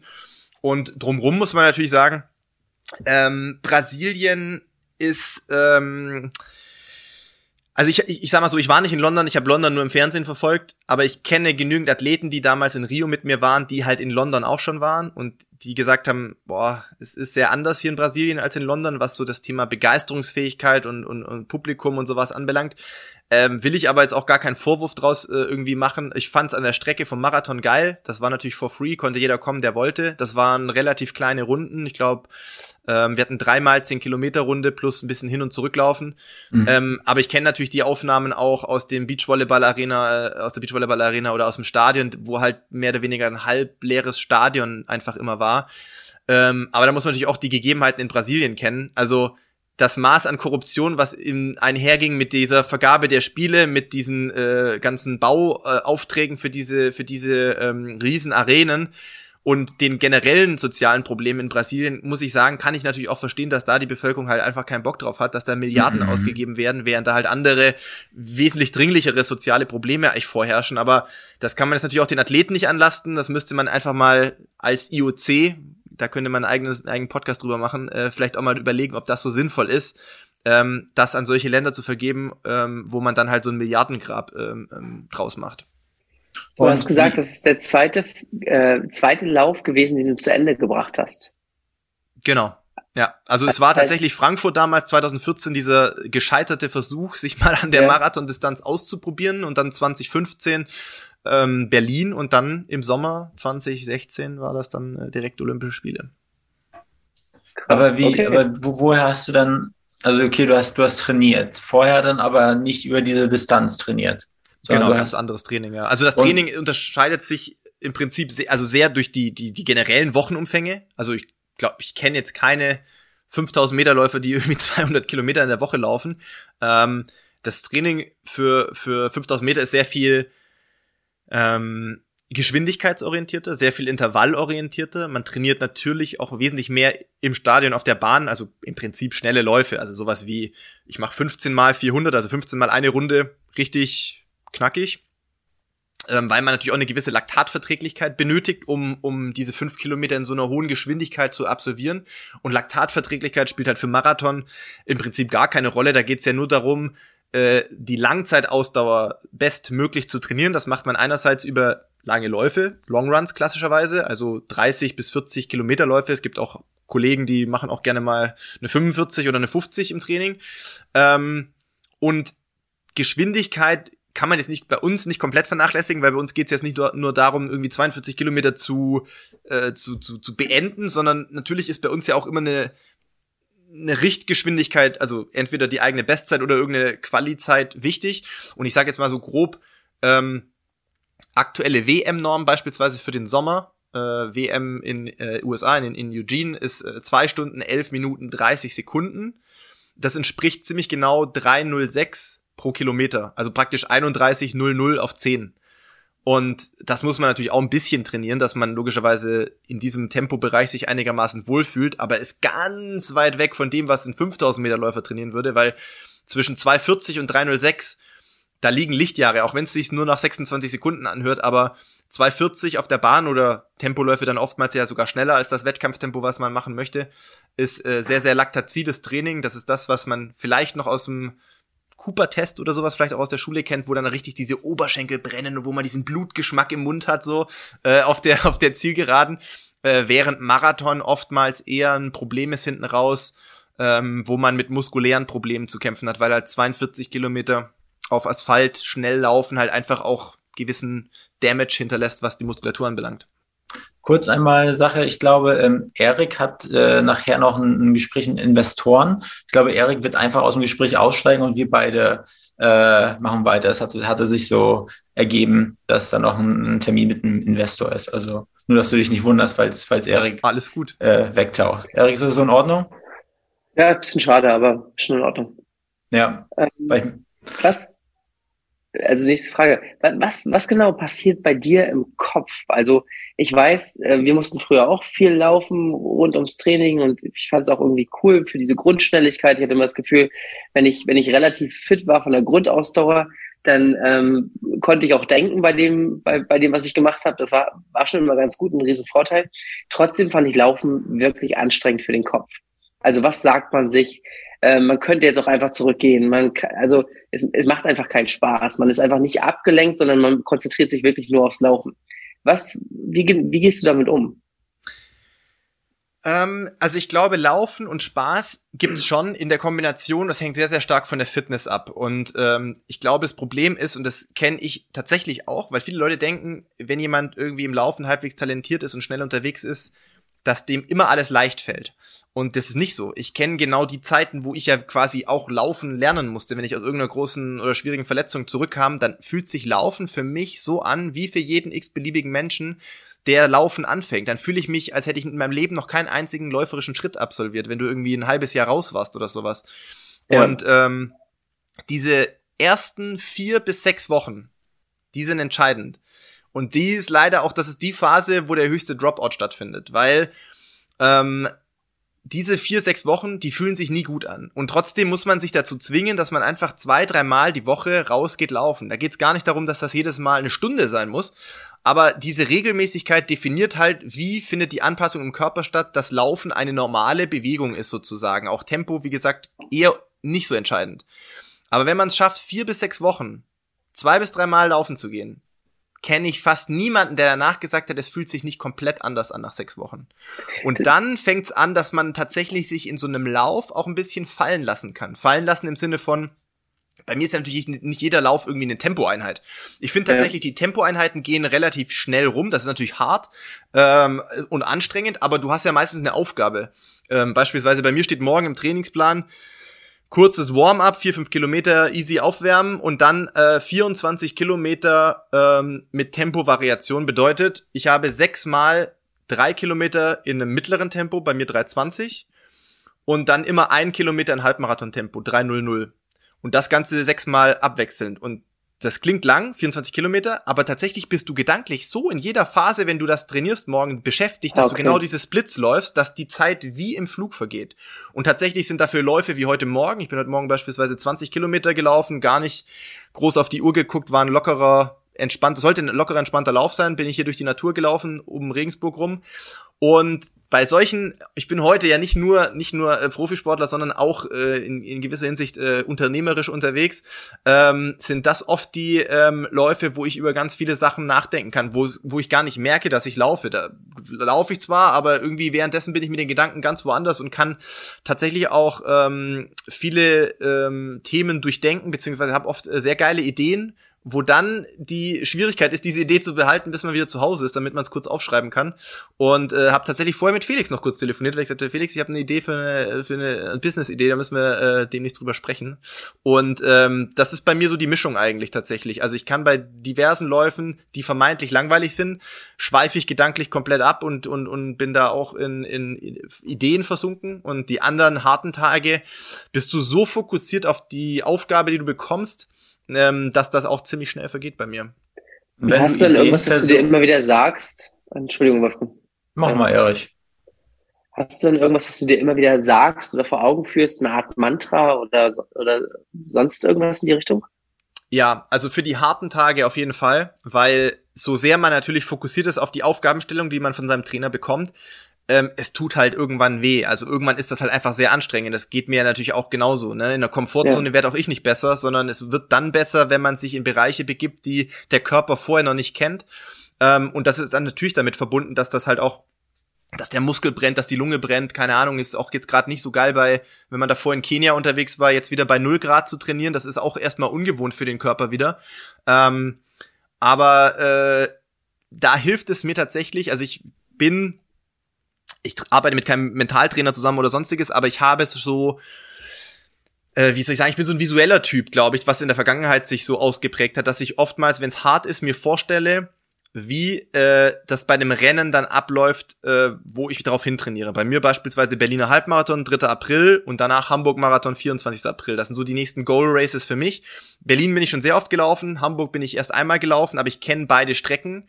Und man versucht dann natürlich, sich vorzustellen, wie es gerade ist, irgendwie zum Beispiel über den Kudamm zu laufen oder wie es gerade ist, in Hamburg bei den Landungsbrücken zu laufen, während man halt am Leiden ist, sage ich jetzt mal. Oder man versucht, ähm, sich positive Erinnerungen ins, ins Gedächtnis zu holen, wo du weißt, okay, ich habe davor auch gelitten wie ein Hund, aber ich habe das und das damals geschafft an dem Tag. Einfach weil ich noch ein bisschen länger durchhalten konnte, noch ein bisschen länger den Schmerz ertragen konnte, als das äh, jetzt gerade der Fall ist. Beispielsweise da, Klassiker ist Berlin 215. Also ich muss sagen, die letzten zehn Kilometer von dem Marathon waren, glaube ich, die schlimmsten meines Lebens ähm, weil ich da in einem, wie soll ich sagen, Duell mit zwei Belgiern war. Was ich damals aber nicht wusste, ist, dass bei denen auch um eine Olympia-Ausscheidung ging. Und ich wusste nicht, dass das beides Belgier sind. Ich dachte nur am Anfang, wo die angefangen haben, Tempospitzen zu setzen, bei Kilometer 32, da dachte ich mir so, was macht ihr hier? Also, wie ungechillt kann man denn die letzten zehn Kilometer von so einem Rennen gestalten, weil jeder von denen immer abwechselnd attackiert hat und dadurch m- war ich so der Kollateralschaden dazwischen, der immer versucht hat, irgendwie Anschluss zu halten im Windschatten und erst im Ziel sich das aufgelöst hat. Äh, wir sind dann tatsächlich alle drei innerhalb von zwei Sekunden im Ziel gewesen. Das ist auch eher unüblich für, für Marathon-Entscheidungen, aber ähm, da kam dann raus, dass halt zwei Kollegen quasi schon vorgelegt hatten, äh, was die Olympia-Quali anbelangt. Und die beiden, aufgrund der Zeit, die wussten ja ungefähr, auf was für eine Endzeit wir unterwegs sind, sich ziemlich sicher waren, dass, ähm, dass einer von beiden quasi dann nicht äh, dieses Olympiaticket sich äh, erkämpfen kann. Und ähm, am Ende des Tages äh, konnte dann einer von den vorherig Qualifizierten quasi nicht starten. Und äh, die beiden Jungs waren dann tatsächlich mit ihren Zeiten, die sie mit mir da gelaufen sind, dann auch in, in Rio, was, äh, was auch witzig ist, weil so ein Rennen vergessen auch die beiden nie mehr. Und ich habe die hier und da immer mal wieder getroffen, also in Rio sowieso. Einmal noch den einen in St. Moritz und den anderen noch mal, als er für eine Frau Tempo gemacht hat in Berlin. Und ähm, dieses eine Ereignis, was uns drei verbunden hat, das ist trotzdem noch so mächtig, dass wenn wir drei uns irgendwann mal randomly treffen in der Weltgeschichte wieder, man kommt mit so einem Grinsen einfach aufeinander zu, weil keiner diesen einen Tag da vergessen hat, ähm, wo man, glaube ich, oder wo wir alle drei ziemlich, ähm, ziemlich leiden mussten. Ja, das glaube ich. Ich würde mich hier mal einmal ausklinken. Vielen, vielen Dank für das, für die Zeit. Ich wünsche euch noch viel gerne. Spaß und ähm, ja, vielleicht sieht man sich mal. Erik, Ja, zieh ihm ordentlich die, die, die, die Kohle aus den Taschen. Wir, wir gucken mal. Bis dahin. Bis dann, ciao. Ciao. Ähm, ja, du hast ja gesagt, du bist äh, unternehmerisch unterwegs. Ja, bevor ich da glaub, gleich, gleich drauf eingehe, äh, nochmal eine Frage. Äh, so, du bist dann da aus, aus äh, Rio wiedergekommen. Warst du sehr enttäuscht, dass es da nicht in Anführungsstrichen besser geklappt hat? Oder warst du froh, dass es geklappt hat, dein zweiter Lauf, dass du einfach dabei warst? Oder hast du, wusstest du einfach, hey, Wetter, das, ich hätte alles machen können, aber bloß nicht schneller laufen, weil es war einfach mir nicht möglich? War das ein, Nieder ein Tiefschlag für dich? Äh, überhaupt gar nicht. Tatsächlich ähm, hatte ich keinerlei Erwartungshaltung an dieses Rennen. Also da war ich dann doch demütig genug, äh, erstmal meine Situation insofern einschätzen zu können, dass ich wusste, okay, krass, ich bin privilegiert schon mal, dass ich mich dafür qualifiziert habe, was ja im Vorfeld auch alles andere als klar war. Und ähm, mir war auch klar, dass ich da einer von den absoluten Underdogs sein werde, weil die Leute, die da üblicherweise dann antreten, die haben so viele Marathons in ihrem Leben schon abgerissen und, und haben auch sehr viel bessere Bestzeiten als das, was ich äh, zu bieten habe. Ähm, insofern muss man da dann auch ähm, wissen ungefähr, sag ich mal, was realistisch sein kann und was nicht realistisch sein kann. Und dann kommt noch dazu, dass natürlich auch diese, wie du schon gesagt hast, diese klimatischen Bedingungen, die es sehr schwer machen einzuschätzen, was an dem Tag möglich sein kann. Also mhm. zeitentechnisch war eh klar, Bestzeiten sind bei sowas nicht möglich. Also auch ein, äh, ich glaube, ich bin an dem Tag zwei Stunden 18 oder so gelaufen, das heißt sechs Minuten über meiner Bestzeit und der Sieger hieß auch damals schon Elliot Kipchoge und auch der ist damals zwei, äh, glaube ich, Stunden neun gelaufen, was auch sechs Minuten über seiner damaligen Bestzeit war. Also ich glaube, wenn das Verhältnis zum Olympiasieger ungefähr passt, dann muss man wahrscheinlich auch äh, mit seiner Leistung an dem Tag zufrieden gewesen sein, auch wenn es dann nur äh, in ja. Anführungszeichen Platz 55 war. Und ähm, ich war damals happy, ähm, weil ich einfach nur wahnsinnig dankbar war, ähm, an dem Tag mein Möglichstes gegeben zu haben und, und dieses, dieses Ganze erleben zu dürfen, was ja dann doch auch, wenn man jetzt nochmal zurückgeht zu dem Bogen mit, ich habe Atlanta gesehen als Neunjähriger und war mhm. damals dann äh, 29, also 20 Jahre dazwischen lagen, das äh, ja, gab es auch Zeiten, wo das jetzt nicht mehr ganz so realistisch erschien. Was war denn der Plan nach den Olympischen Spielen? Also ich, ich versuche mich da, ich habe jetzt ja auch schon mit mehreren Sportlern ges äh, gesprochen, auch sogar mit einer, äh, mit einer ähm, Ringerin, die hat äh, Gold geholt bei Olympia, Aline Rotter-Focken, die, die, ist immer noch gar nicht ausgestrahlt, die Folge. Äh, und äh, ja, aber ich versuche mich mal da reinzusetzen, was, was ist denn danach los so? Ist dann, sagt man sich eigentlich schon, ist es Rente, weil das kann eigentlich nicht nochmal klappen? Oder ja, wie ist denn der Plan B im Nachgang? Weil ich habe das Gefühl, Laufen kann ja auch ein Sport sein. Äh, ich folge auch ein paar anderen äh, Läufern, die sind irgendwie schon irgendwie 60, ja, und die laufen wahrscheinlich immer noch, also für, für mich auf einem hohen Niveau gefühlt. Kann man damit dann noch äh, Ziele oder mh, hm, kann man damit noch Großes reißen dann nachher? Ähm, also zum einen fangen wir vielleicht mal mit dem Alter kurz an. Tatsächlich ist es ja so, dass bei, ich sag mal, Langzeitausdauer-Sportarten, dazu zähle ich, ähm, natürlich zähle ich Marathonlaufen dazu, ich zähle dazu Radfahren, mhm. ähm, Triathlon. Ähm, da ist das mit der Altersstruktur auch, was so Hochleistungssport anbelangt, ein bisschen anders als beispielsweise jetzt bei ja, vielen anderen Sportarten, die jetzt eher so schnellkräftig orientiert sind. Also wenn wir jetzt mal schauen, Jan Frodeno, absolute Ikone, äh, was, was, was, was Ironman anbelangt, ist 40 geworden inzwischen. Ähm, Elliot Kipchoge, äh, jetzt erst wieder Tokio-Marathon gewonnen, ist, glaube ich, auch 39 oder 40. Ähm, das heißt, da bin ich jetzt mit 34 noch in einem Bereich, wenn mhm. der Körper noch eine Weile mitmacht, wo man das wahrscheinlich auch auf einem ähm, ja, sportlich sehr ambitionierten Level noch betreiben kann. Ähm, dann hat natürlich Laufen einen großen Vorteil, ähm, auch wenn das dann irgendwann vielleicht mit den ganz krassen Zeiten irgendwann mal vorbei sein wird. Dies, die Sportart selber bietet ja trotzdem die Möglichkeit, dass man die grundsätzlich das Leben lang machen kann. Ja. Ähm, das klingt jetzt komisch, so wie ich das hier versuche zu paraphrasieren, aber es gibt ja ganz viele andere Sportarten, da kann ich mir nicht vorstellen, wie das nach der Karriere aussieht jetzt. Also vielleicht ja. bin ich aber auch da zu weit weg. Jetzt nehmen wir mal zum Beispiel Turnen. Mhm. Fabian Hambüchen zum Beispiel, keine Ahnung, ich weiß nicht, vielleicht tue ich ihm jetzt auch Unrecht, aber ich stelle mir mal vor, Fabian Hambüchen, Olympiasieger geworden im Turnen und hat da natürlich, Turnen beginnt ja oft schon sehr viel früher, äh, dass der Leistungssport da sehr stark gepusht wird. Ähm, hat dann irgendwann gesagt, er beendet die Karriere. Ja, wie muss ich mir das jetzt vorstellen? Geht Fabian Hambüchen jetzt noch, wenn er sagt, ey, ich hab Bock auf eine Runde Sport, baut er sich dann in der Halle, in der Turnhalle selber sein Reck auf und macht dann noch mal ein paar Fake-Umschwünge oder so? Glaube ich jetzt nicht, weiß ja. ich nicht. Vielleicht, vielleicht ist das ja. so. Als Läufer ist es ja so, natürlich werde ich später mal keine 200 Kilometer die Woche mehr laufen, habe ich gar keinen Bock mehr drauf dann irgendwann, mhm. wenn das jetzt nicht mehr leistungssportlich ist. Aber da gibt's coole Möglichkeiten, glaube ich, Sport ähm, immer noch zu machen. Vielleicht anders, vielleicht gar nicht mehr im Wettkampfcharakter, vielleicht mehr in der Natur, vielleicht mehr Bergläufe, mehr Trailläufe, für was ich ja aktuell keine Zeit habe, weil das den Trainingsplan einfach nicht mehr reinpasst. Ähm, also ich glaube, da bietet Laufen schon eine große äh, Möglichkeit an Vielseitigkeit. Und zurück zu den Spielen noch kurz. Ich habe nach Rio was gemacht, was ich davor jahrelang nicht gemacht habe. Ich habe das erste Mal Urlaub gemacht hm. und äh, bin damals mit meiner jetzigen Frau ähm, und, und damaligen Freundin ähm, und mit Felix, von dem wir hier mhm. schon gesprochen haben, der ist extra nach Rio geflogen, weil er gesagt hat, wenn du das schaffst, dann kannst du darauf wetten, dass ich an der Strecke stehen werde. Ähm, drei Wochen durch Brasilien gereist haben ähm, die Iguazu-Wasserfälle angeschaut, sind ins Amazonasgebiet, waren da wirklich ganz weit remote, wo es auch kein Handyempfang und nichts mehr gab und haben einfach mal was ganz anderes gemacht, was gar nicht mit Laufen zu tun hat, weil ich tatsächlich vor Rio auch nicht hätte sagen können, ob das das Ende ist, ob danach ich sage, ich klappe das Buch zu, war eine geile Zeit, besser ja. als das kann es nicht werden ähm, und das war's. Bin dann nach drei Wochen zurückgeflogen und hatte das Bedürfnis, relativ bald nach der Landung Laufschuhe anzuziehen und einfach eine Runde, ich hatte gar keinen Trainingsplan, keinen, keinen Gedanken im Kopf, aber ich hatte einfach das Bedürfnis, eine Runde laufen zu gehen im Wald.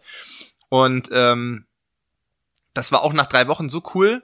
Also natürlich war ich nicht mehr fit, aber so schön, irgendwie einfach draußen zu sein und die Bewegung, so wie, so wie es als Kind früher war, wo, wo ich das einfach gemerkt habe, dass ich kann es nicht beschreiben, aber es ist was, es macht was mit mir laufen einfach, ne? Egal, ob ich das jetzt schnell mache oder nicht oder auf einen Wettkampf oder nicht.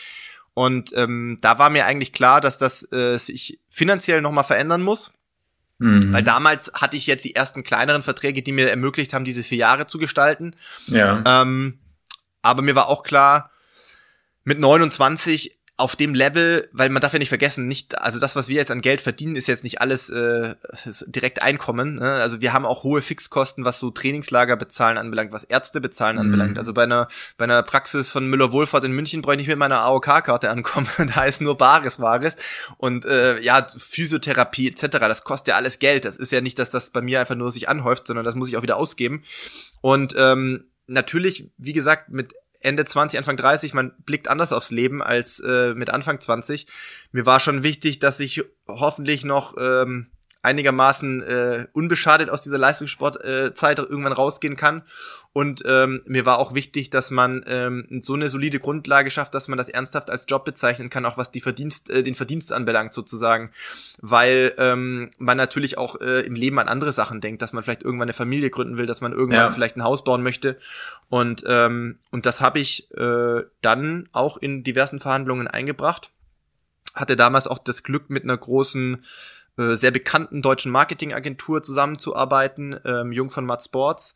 Ja. Und das in der Kombination hat schon dazu geführt, dass sich die Verträge bei mir sehr drastisch verändert haben, was auch damit zu tun hatte, dass ich für andere Sachen eingesetzt wurde. Ich hatte viele, viele andere, auch Förderer, muss man sagen, außerhalb des Sports, ähm, die in mir offensichtlich mehr gesehen haben als nur den Sportler, die dann dementsprechend auch Weichen gestellt haben, auch allen voran hier bei Adidas, ähm, wo man auf einmal Teil war von globalen Marketingkampagnen, in, wo die in LA geshootet wurden oder sowas, ja. ähm, wo du, wo du äh, in Valencia bei irgendwelchen Summits warst, wo du vor tausend Leuten irgendwie über Schuhentwicklung und neue Produkte gesprochen hast und wie man das einbringen soll und wo du irgendwann in Panel Talks mit Vorstandsvorsitzenden äh, gesessen bist und ähm, das hat schon dazu beigetragen, dass äh, man da in der Hinsicht jetzt auch wesentlich mehr mit verschiedenen Brands irgendwie halt sehr eng auch zusammenarbeitet teilweise auch bei der Produktentwicklung natürlich gewisses Knowledge weitergeben kann, was ähm, was wir als Profis natürlich irgendwie haben, weil wir die Sachen so hart abusen auch in unserem Alltag. Ja. Und äh,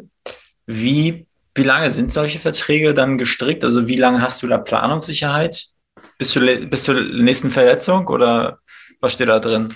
Naja, also es ist sehr, sehr unterschiedlich und äh, da lernt man natürlich auch über die Jahre viel dazu. Also ähm, die, die längsten Verträge also in der Vergangenheit waren die Verträge selten länger als zwei Jahre. Inzwischen habe ich auch ja, äh, Verträge, die teilweise vier, fünf Jahre laufen. Wow. Ähm, hängt aber auch vom Volumen ab natürlich. Also oft ist es tatsächlich so, wenn sehr viel Geld dahinter ist, dann haben die natürlich oftmals auch ein Interesse, dass sie eine langfristige Planbarkeit haben. Also ja. gerade bei Adidas hat sich jetzt nach äh, nach dem letzten Jahr stand da nochmal eine größere Verhandlungsrunde an, wo es natürlich auch darum ging, ähm, ist es für mich Zeit aufzuhören oder nicht. Mhm. Und ähm, das äh, hat sich vertraglich so, da kann ich jetzt nicht zu sehr ins Detail gehen, aber auf jeden Fall so verändert, ähm, sowohl ähm, was die Laufzeit als auch den, den, äh, den, das Geld anbelangt, ähm, dass das auf jeden Fall für mich klar war, dass ich das noch weitermachen möchte. Einerseits, weil ich immer noch Spaß daran habe, meine Grenzen auszuloten, das ist Bedingung Nummer eins, weil ohne das, also man quält sich nicht für Geld oder zumindest ich nicht. Also wenn wenn mein, meine Motivation in einem Rennen, das kann man sich jetzt nicht so vorstellen, dass ich in einem Rennen bei Kilometer 30 bin und du hast richtig bist richtig am struggeln in einem Marathon, dann denkst du nicht an Geld, sondern da denkst ja. du dran, dass du jetzt irgendwie die Sekunden hier noch rausreißen willst, die eine neue PB bedeuten. Und das ja. war für mich immer die zwei Parameter. Wenn ich morgens mal aufstehe und sag, ich habe keinen Bock mehr, mir tut alles weh, ich, ich will nicht mehr, das wäre ein Grund aufzuhören. Und der andere Punkt ist, wenn man sagt, ich mach's nur noch für Geld. Weil so funktioniert in meinen Augen der Sport nicht. Mag für andere Leute ganz anders aussehen, aber ähm, es ist wichtig, dass man natürlich eine gewisse, wie du schon gesagt hast, finanzielle Planungssicherheit hat, um diesen ganzen Wahnsinn auch zu bezahlen. Man kann ja auch, man muss ja mal überlegen, man vergisst das manchmal in seiner Bubble, aber Leuten zu erklären, dass man im Jahr irgendwie vier, fünf Monate auf einen Marathon 200 Kilometer die Woche trainiert, um am Ende vielleicht im besten Falle eine Minute schneller zu laufen auf 42 Kilometer, also eineinhalb Sekunden. Ja. Das ist eigentlich komplett bescheuert. Das ist komplett bescheuert, muss man ganz ehrlich sagen, wie es ist. da darf man gar nicht so drüber nachdenken, dass man so einen Aufwand betreibt für so eine, für so, für so, also für so eine Lappalie, ne? Weil wenn ja. jemand vier Stunden rennt, dann möchte er vielleicht im nächsten Marathon 3,45 laufen. Und bei uns, wir, bei uns geht's manchmal um eine Minute. Mhm. Ähm, und ähm, der, der Hauptfaktor ist natürlich der Spaß noch. Und das andere ist natürlich, ähm, dass das, was ich nebenbei mache in den letzten Jahren, ähm, auch was ist, was äh, extrem wertvoll ist in, in, in, in Sachen Learnings. Also wie diese Marketing-Agentur-Business-Welt funktioniert. Ich meine, wir machen das ganze Thema Marketing und äh, Brand-Partnerships äh, inzwischen selbst. Ähm, Felix primär für mich. Ja. Ähm, und äh, das ist natürlich spannend, weil der Bedarf an für Marken ist immer noch sehr groß, authentische Werbeträger zu suchen, die idealerweise halt nicht heute für Marke XY und morgen für den direkten Konkurrenten werben, sondern man ja. sollte vielleicht eine gewisse Authentizität mitbringen, die idealerweise vielleicht noch mit einem Knowledge gepaart ist, was, was, ähm, was der Brand hilft, Produkte besser zu machen. Das ist so das, was ich die letzten Jahre gemerkt habe. Und ähm, Social Media, ja, ohne das geht's heute nicht mehr. Ähm, auch als Sportler nicht, ähm, es sei denn, man ist jetzt vielleicht wirklich Berufssoldat oder Polizist, aber das ist jetzt für mich auch keine Perspektive gewesen, wo ich gesagt hätte, da will ja. ich mich jetzt in Abhängigkeiten zu einem Verband begeben. Ähm, und das andere sind Sachen, die man halt daraus entwickelt hat. Also primär ein Podcast-Format, was wir ja selber auch haben. Ich zusammen mit ähm, mit äh, Ralf Scholz, der sonst der vielleicht die Stimme ist wahrscheinlich vielen Leuten bekannt, die gerne mal ARD Sport schauen. Ähm, da ja. kommentiert er gerne Olympische Spiele und äh, und und ja viel auch im Fußballbereich und ähm, mit dem das Podcast-Thema bei uns äh, läuft auch sehr sehr gut, muss man sagen. Da haben wir jetzt 96 Folgen in 96 Wochen gemacht. Das war zwar nie der Plan, aber hat sich irgendwie so ergeben und ähm, ist inzwischen glaube ich so der etablierteste, zumindest deutsche Lauf-Podcast, wahrscheinlich, äh, kann man sagen. Ähm, und ähm, ja, YouTube wird immer wichtiger. Da haben wir jetzt schon die ersten Weichen gestellt, Sachen auch aus Kenia mal gefilmt, weil das tatsächlich mm. Leute halt Einblicke zu gewähren in Welten, wo sie noch nicht rein Content sozusagen. Das ist halt das, was mir auch wichtig ist in den Jahren, die mir jetzt im Sport noch bleiben, ähm, halt auch die Fans da mitzunehmen. Ist es denn so, dass ähm, also auch ein Thema Podcast oder Thema YouTube, das ist ja im ersten Schritt noch nicht, äh, wirft ja noch keine, keine Kohle ab. Äh, wenn man eine gewisse Reichweite hat, klar kann man das dann auch zu, zu Geld machen. Ist es denn so, dass es einfach ein Thema ist, was dir Spaß macht und wo du halt weißt, okay, durch die Werbepartner ist es eine Freiheit, dass du einfach so ein Gesamtpaket da, daraus schnürst? Was, was genau. dann auch natürlich im, im, im Umkehrschluss äh, interessanter für die Werbepartner ist, weil du da auch nochmal eine gewisse Reichweite mitbringst, wahrscheinlich. Voll. Also der Spaß steht immer am Anfang. Also ja. wenn ich jetzt, wie man ja wahrscheinlich hier auch merkt, ich erzähle gerne Geschichten. Also wenn ich das jetzt nicht, also wenn mein Naturell komplett anders wäre, ich glaube, dann kann man sich auch nicht zwingen, äh, auf, auf, auf lange Sicht irgendwie ein Podcast-Format zu machen jede Woche, sondern ähm, das liegt schon daran, dass ich immer, also schon, manchmal dauert es lange, bis ich so Ideen umsetze. Ich glaube, bevor wir den Podcast angefangen haben, habe ich bestimmt schon eineinhalb Jahre drüber nachgedacht, das zu machen. Mhm. Wusste damals aber nicht so recht, mit wem ich es machen soll. Ähm, weil mir klar war, ich will keine Monologe führen. Gibt sicherlich auch coole Formate, wo jemand alleine, keine Ahnung, die ganze Zeit redet. Vielleicht ja, ja auch cool, aber wäre nicht mein Ding gewesen. Also ich wollte das schon immer in so einer Dialogform haben. Ähm, und das war dann damals ein Zufall, Beginn Corona-Zeit. Ich komme zurück, auch wieder mal aus Kenia, Trainingslager, alles abgesagt, alle Marathons, alle, also auch Olympische Spiele damals. Und hatte dann äh, unfreiwillig sehr viel Zeit. Und Ralf auch, weil mhm. er nichts zu übertragen gab. Und dann, äh, wir kannten uns damals relativ lose nur. Äh, und, und dann hatten wir irgendwie mal zufällig Kontakt und dann haben wir halt das mal angefangen und dachten, wir machen eine Folge, gucken mal, ob sich das jemand anhört. Vielleicht eine zweite noch mal nächsten Monat und vielleicht war's das auch wieder. Und irgendwie haben wir halt eine zweite direkt die Woche drauf gemacht und dann die dritte und dann haben uns schon so viele Leute geschrieben, wir müssen das unbedingt weitermachen und irgendwie haben wir jetzt wirklich das jede Woche durchgezogen, seit 96 Folgen. Und dementsprechend sind wir dann relativ schnell okay gewachsen wahrscheinlich. Also wir sind jetzt nicht gemischtes Hack, das ist, glaube ich, da auch klar, dass wir da viel zu nischig sind. Aber wir sind jetzt schon relativ regelmäßig in den Top 50 äh, bei Spotify, was so die Sportpodcasts anbelangt. Und Geil. da ist ja trotzdem noch eine erdrückende Übermacht von wahrscheinlich mindestens 35 Fußball-Podcasts, sage ich jetzt mal, aus verschiedensten äh, äh, Bereichen.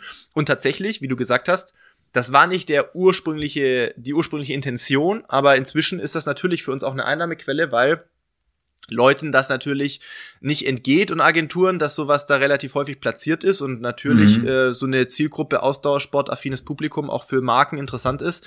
Und, ähm, und wir jetzt auch quasi irgendwann angefangen haben, tatsächlich, ähm, wir machen nicht mehr als zwei. Also wir wollen nicht sehr amerikanisch sein, wir wollen jetzt nicht irgendwie sieben Ad-Rolls reinballern. Also das Ja. wäre nicht irgendwie auch too much. Weil ich glaube, das soll immer noch so sein, dass die Leute das gerne anhören und dass für die das auch eine gute Unterhaltung ist. Ähm, aber ja, zwei Ad-Rolls haben wir jetzt fix, fix drin und ähm, das Also- läuft tatsächlich ganz gut. Und das sehe ich aber immer nur als Möglichkeit oder als Ansporn, auch andere Sachen dann anzugehen. So, wie gesagt, YouTube haben wir ein bisschen halbherzig jetzt dann erst seit einem Jahr mal ein bisschen rumexperimentiert. Was für Formate kann man machen? Was Mhm. würde da Sinn machen? Was ist cool? Ähm, ist ungleich schwieriger für uns, weil ich kann nicht schneiden, ich kann auch nicht filmen, also ich kann mich selber filmen mal, aber Ja. auf Dauer müsste ja jemand Workouts von mir filmen oder so. Das heißt, wir brauchen immer irgendeinen Filmer oder Cutter oder einer in beid, also eine Person, die beides macht. Und das kostet ja immer Geld, ist ja auch vollkommen legitim, dass die Leute für gute Arbeit bezahlt werden sollen. Aber ja. da ist jetzt gerade so der Punkt, wo wir schauen müssen, dass wir ähm, vielleicht Geld aus dem Podcast quasi in YouTube investieren, um da wieder ein äh, Bewegtbildformat und Angebot auch für die Fans halt zu schaffen. Wie hast du das, äh, wie seid ihr es angegangen, das Ganze in Anführungsstrichen zu vermarkten? War das einfach über eure äh, Social Media Kanäle, dass ihr es da einfach publik gemacht habt? Oder habt ihr da durch, durch Sponsoren oder so, haben die euch mal in irgendein Newsletter mit reingepackt? Wie, wie fing das an? Also, weil, ne, natürlich beim eigenen Podcast, wir wissen, wie, wie schwierig das ist, auch auf Reichweite zu kommen. Deshalb interessiert mich das auch, ähm, ja, wie, wie seid ihr auf die Reichweite gekommen? Also ja, Ralf hat auch einen Instagram-Kanal, der jetzt, äh, weiß ich gar nicht, wie groß der ist, aber Ralf wird wahrscheinlich so um die 3000 vielleicht haben. Bei mir war es Ja. damals schon eher so 25.000 und ähm, ich hatte damals tatsächlich eine Umfrage gemacht sozusagen. Erstmal bei meinen, bei der Community, wo ich dann gesagt habe, okay, ich bin jetzt aus Kenia zurück, ich kann auf absehbare Zeit keine Wettkämpfe machen. Ähm, ich denke schon lange über das Thema Podcast nach. Wäre das denn überhaupt für irgendjemand interessant, dass wir sowas starten? Mhm. Und da haben damals relativ viele Leute geschrieben, sie fänden es geil. Daraufhin haben wir dann gesagt, okay, komm, lass uns das probieren. Dann haben wir zwei Folgen gemacht und irgendwie gemerkt, okay, komm, lass uns doch mal das pushen, kaufen wir neues Equipment. Am Anfang total banal angefangen, qualitativ auch Mhm. richtig schlecht. Ähm, und und dann äh, so nach drei Wochen habe ich dann gesagt, okay, wir jeden Freitag, wir versuchen ein fixes Datum zu haben, dass wir auch, dass die Leute sich darauf verlassen können und freuen können. Wir haben gesagt am Anfang, Mhm. jeden Freitag 6 Uhr morgens wird eine Folge online sein. Ja. Und dann habe ich auch jeden Freitag tatsächlich den Post freitags, der war immer dem Podcast gewidmet. Und, äh, und dadurch haben da sich immer viele Leute natürlich drauf gefreut. Klar hatte ich natürlich auch die Zielgruppe so ein bisschen, die das ja auch ansprechen soll. Mhm. Ähm, und irgendwann aber, glaube ich, nach einem hm, Dreivierteljahr, Jahr hätte ich jetzt mal gesagt, haben wir dann tatsächlich für den Podcast einen eigenen äh, Instagram-Account gemacht, den Bestzeit-Account, dass wir da halt quasi immer die Folgenbeschreibung zur neuen Folge ähm, quasi schon äh, uploaden, quasi wenn die Folge dann online geht. Und da haben wir auch inzwischen, ja, nicht jeder unserer Hörer hat äh, Instagram logischerweise, aber wir haben da inzwischen, glaube ich, auch schon knapp 3000 müssten wir ungefähr Ja. haben, glaube ich, Abonnenten. Ähm, das sind ja dann, also ich sag mal, die 3000 sind ja auf jeden Fall Mhm. mal schon mal Ultras, dass die sich das reinziehen und die, die Ja. Podcast-Folge. ähm, und ähm, ja, ansonsten sind wir da inzwischen so bei zwischen 40 und 50.000 Downloads und Streams pro Monat inzwischen eigentlich relativ konsistent, Tendenz immer weiter steigend, sage ich jetzt mal. Ist das mit, Und- also mit äh, kumuliert, also eure, diese vier Folgen dann quasi zusammen oder ist das pro Folge? Kumuliert. Also Okay. pro Folge sind wir vielleicht so in der Range von 10. Ja. Ähm, plus so ein paar Leute, die halt alte Folgen nachhören. Das haben wir auch so ein Phänomen, was wir relativ häufig haben, Mhm. ist, ähm, dass wir Leute immer noch jetzt natürlich dazu bekommen. Und die tatsächlich, also muss man sich mal vorstellen, das finde ich ja finde ich be bemerkenswert und krass, dass die dann oft sagen, oh geil, ich habe ein, zwei Folgen gehört, ich finde das so cool, ich fange bei Folge 1 an und höre jetzt alles nach. ja. Wo ich mir denke, ach du Scheiße, das dauert ja ewig gefühlt, aber wir haben immer noch Leute, die heute wieder schreiben, ey, ich bin bei Folge 37, das war total interessant, als ihr damals über das und das gesprochen habt und so. Und ähm, also Man hat ja auch Angst, was zu verpassen irgendwie, weil was Ja. heißesten Scheiß nichts gehört zu haben. genau, also die finden das natürlich auch spannend, das, was wir erlebt haben in diesen zwei Jahren oder jetzt fast zwei Jahren, so ein bisschen Mhm. mitzuverfolgen, glaube ich, und diese Reise so mitzuerleben. Und das Gute für die Leute ist natürlich, die können zu jedem Lauf, den sie machen, also ganz viele Leute hören uns wirklich beim Laufen, hatten Ja. wir, haben wir am Anfang nie gedacht, ähm, oder überwiegend auf der auf dem Weg in die Arbeit, also Mhm. entweder im Auto oder in der in der öffentlichen Verkehrsmitteln irgendwie. Äh, das ist das, wo uns glaube ich die meisten Leute hören. Ähm, wir haben morgens schon direkt nach den ersten paar Stunden schon 1000 Downloads oder sowas, also die sich das direkt morgens reinziehen. Oft, deswegen haben wir sogar, interessanter Fun Fact, wir haben die, den Release eine Stunde vorverlegt auf 5 Uhr inzwischen, weil Ja. so viele Leute gesagt haben, sie wollen vor der Arbeit Sport machen und sie können es nicht erwarten. Sie wollen am Freitag, am letzten Tag der, der Arbeitswoche direkt in die, in die, gut in den Tag starten, indem sie die Folge hören können. Das ist und deswegen geil. sind wir dann inzwischen bei 5 Uhr. Ähm, und ja, äh, also es hat sich, glaube ich, auch so ein bisschen über, wie es halt so ist, wenn du dann einen eigenen Account dafür hast auf Instagram, dann verselbstständigt sich das so ein bisschen. Dann teasern halt Leute in ihren Stories, dass sie gerade Bestzeit hören und sie fanden die Folge witzig oder das Zitat cool. Wir haben halt auch so ein bisschen, wie das oft so ist, dann hast du irgendwann so Running Gags mit Mhm. Zitaten, die entweder Ralf oder ich mal gedroppt haben. Ähm, und äh, ja, wir haben schon so oft Leute ge- Fragen bekommen, ob wann wir endlich Merch machen. Ähm, mit den geilsten Sprüchen aus dem Podcast und sowas. Und da, da arbeiten wir auch gerade dran tatsächlich. Also ähm, ja, äh, da kann- hat sich dann auch vieles verselbstständigt. Ich habe auch das Gefühl, das Laufen, also ich bin seit letztem Jahr März habe ich äh, damit angefangen. Ich habe es immer Mhm. gehasst und dann habe ich mich dazu durchgeprügelt. Dann habe ich jetzt mal zweimal die Woche und jetzt bin ich irgendwie eigentlich bei dreimal die Woche dabei und äh, habe das Gefühl, dass ich mir auch immer viel versaue, dadurch, dass ich ganz gerne Bier trinke. Äh, und äh, worauf wollte ich denn jetzt hinaus? Worauf wollte ich hinaus? Dass du dreimal die Woche läufst. Nee, ähm, darauf wollte ich eigentlich nicht hinaus.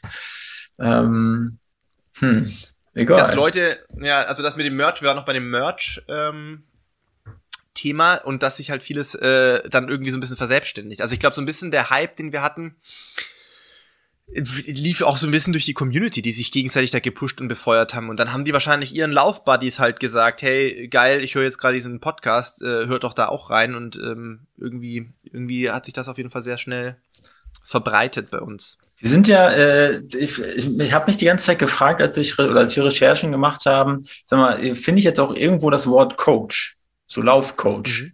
Und wir sind ja über das Thema, also eine, eine, eine, Bekannte oder eine, die wir bei uns hatten, die Franziska Dittmann, die ist, Ja. ist Model und äh, Frau Torin, wie sie sich nennt, und die ist letztes Jahr auch den Berlin-Marathon, glaube ich, war das, ne? Sie gelaufen und da hat sie, unsere letzte Frage ist immer, wen du gerne als nächsten Gast hören würdest. Bei uns im Podcast hat sie dich empfohlen. Und daraufhin haben wir dich ja dann angeschrieben. Wie ist denn die Franzi zu dir gekommen? Also ich hab, hatte jetzt nirgendwo gefunden, hey, Philipp Flieger äh, ist der äh, Laufcoach. Nee, nee, ich bin kein, ich bin kein Laufcoach, um Gottes Willen. Also noch nicht. Vielleicht wird das mal äh, nach der Karriere so ein Thema werden. Also Fragen oder Anfragen dazu haben wir schon häufiger bekommen. Ich wü wüsste jetzt noch aktuell nicht, wie ich das zeitlich noch in Ich glaube, es ist ein meinem, großer Markt, ja. ja, in mein, in meinen ähm, Alltag noch unterbringen kann. Ähm, ist natürlich auch alles eine Frage der Organisation. Äh, Fragen dazu bekommen wir schon häufiger.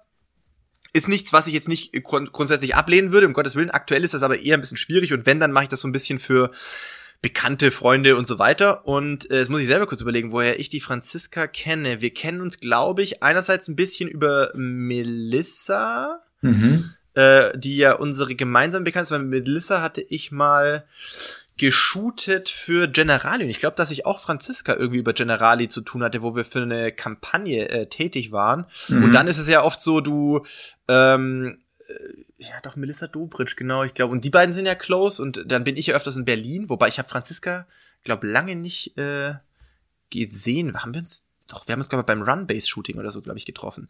Ja, schwer, also schwer zu sagen, aber wie das halt so ist in der sozialen Medienwelt, man ist ja dann immer so ein bisschen im Austausch und ähm, ich wusste, dass sie läuferisch also offensichtlich schon relativ früh relativ viel trainiert hat immer mal wieder. Ich habe das dann auch immer verfolgt, weil wir uns gegenseitig natürlich äh, da die Stories gesehen haben und da dachte ich, okay, krass, also dafür, dass die das so ein bisschen nebenher macht, ist es wirklich nicht schlecht, was die auch an Geschwindigkeiten läuft und so Mhm. weiter. Dann war es aber so, dass sie ja letztes Jahr ja, glaube ich, eher so sehr quereinsteigermäßig zu dem Marathon-Thema kam, Ja. wo der erst im Urlaub noch war und so. Und dann hat sie gesagt, ja, jetzt hat sie nicht mehr viel Zeit, aber sie hat jetzt den Startplatz und soll sie das noch machen? Und dann habe ich auch gesagt, boah, also aus professioneller Sicht würde ich jetzt sagen, es ist nicht mehr viel Zeit. Mhm. Ähm, aber ich verstehe natürlich, wenn du sagst, du willst den Startplatz nicht verfallen lassen, du willst einmal im Leben sagen, ich bin Marathon gelaufen. Das ist halt einfach eine geile Challenge auch. Und Ja. ich glaube, das verändert auch jeden, wenn du das einmal wirklich geschafft hast. Dann es ist halt eine krasse, wirklich krasse Willensleistung auch für viele, dann, wenn du das durchstehst, diese Mhm. 42 Kilometer. Und äh, um sich das auch selbst einfach zu beweisen. Und sie hat das ja dann ähm, das Training durchgezogen. Ich habe ihr noch ein paar Tipps gegeben. Ich habe gesagt, so viel Zeit ist nicht mehr, so viel können wir auch gar nicht mehr machen. Aber Ja. ich habe das auch sehr verfolgt auf Instagram bei ihr, wie sie das dann durchgezogen hat. Und das war ja echt hart. Also ich glaube, sie hat am Ende auch echt weinen müssen im Ziel, glaube ich. Wahrscheinlich eine Mischung aus Erschöpfung, Schmerz und natürlich auch Freudentränen. Ähm, und ich glaube, sie braucht jetzt nicht so schnell den nächsten Marathon. Das kann ich auch verstehen. Das ist übrigens aber auch bei mir nicht das erste Gefühl, wenn ich so eine Marathonlinie überquere, denke ich auch noch nicht an den nächsten Marathon, sondern erst mal an zwei Wochen Urlaub. Ähm, und ähm, ja, also ich sage ganz ehrlich, Marathon laufen kann jeder, also der das möchte. Ähm, die Frage ist, wie viel Zeit gibt es sich, das entsprechend vorzubereiten? Und das ist oft der Knackpunkt. Also so solche Ad-Hoc-Entscheidungen sind meistens keine gute Idee. Kommt natürlich ja. immer auf ein bisschen auf den sportlichen Background an. Aber ich grundsätzlich würde ich jedem Menschen attestieren, dass er in der Lage ist, 42 Kilometer Laufen zu bewältigen, wenn er sich die entsprechende Zeit nimmt, das vernünftig vorzubereiten. Und auch nur dann kann das einigermaßen Spaß machen, weil ansonsten wird das einfach eine richtig ekelhafte Quälerei, wo du dann auch wahrscheinlich zwischendurch denkst, was soll der Scheiß und im Worst Case dir vielleicht auch wehtust. Was meinst du, wie viel Zeit musst du ja verlassen, dich vorzubereiten? Also wenn du komplett blank bist und noch nie viel mit Laufen am Hut hast, würde ich schon fast ein Jahr empfehlen, wo man sich so graduell einfach mal an regelmäßiges Laufen gewöhnen muss. Das ist überhaupt mal der erste Step. Wie vorher gesagt, einfach mal so zwei, dreimal die Woche laufen. Das muss jetzt nicht äh, irgendwie zwei Stunden sein, um Gottes Willen. Mhm. Aber einfach mal den Körper an Laufen an sich als Bewegung zu gewöhnen. Weil Laufen ist halt anders als Radfahren mit Impact verbunden. Ich glaube, so das fünffache Körpergewicht fängt man ungefähr pro Schritt ab. Das heißt, wow das Muskel, der Muskelsehnenapparat, der Körper muss erstmal peu à peu daran gewöhnt werden, dass man regelmäßig läuft. Ähm, und dann würde ich mal sagen, so eine Vorbereitung, wenn man dann regelmäßig laufen kann, wenn man entspannt eine Stunde am Stück laufen kann, würde ich sagen, so drei, vier, fünf Monate äh, dann mhm. bist du wirklich gut vorbereitet für einen Marathon. Vorausgesetzt natürlich, das zweite Problem ist natürlich immer, was für eigene Ansprüche hast du. Ich würde den ersten Marathon jedem nur empfehlen, der jetzt nicht Profisportler ist. Bei uns geht's halt leider immer irgendwie um Zeiten. Aber jeder, ja. der sagt, ich, ich, ich will einfach mal einen Marathon laufen, Vergesst Zeiten. Vergesst, vergesst doch äh, irgendwie auf die Uhr zu gucken. Genießt das erste Rennen. Ja? Einfach zu sagen, ich will das schaffen und ich will mich dabei gut fühlen und ich will das lau laufend idealerweise am Stück durchziehen können. Und ich will tatsächlich mitbekommen, wie ich angefeuert werde. Ich will die Hotspots mitkriegen. Ich will das Ganze mhm. wirken lassen.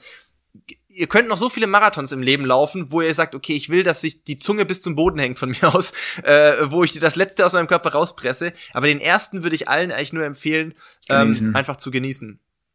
Ja, das ist wie mit dem ersten Joint, ne? Einfach genießen. Absolut. du, ich habe ja, wir sind ein bisschen schon fortgeschritten in der Zeit und ich will deine Zeit noch nicht so lange beanspruchen, aber mir liegen doch noch ein, zwei Fragen auf dem Lippen, die brennen mir sozusagen, weil ich mich ja äh, letztes Jahr eigentlich damit beschäftigt habe, äh, wie soll ich jetzt starten zu laufen und das habt ihr wahrscheinlich auch schon hoch und runter durchgekaut in eurem Podcast. Aber für unsere Community, zum Beispiel waren für mich da so Sachen, okay, ich laufe jetzt einfach mal los. Ne? Dann hatte ich noch nicht die richtigen Schuhe im Schrank.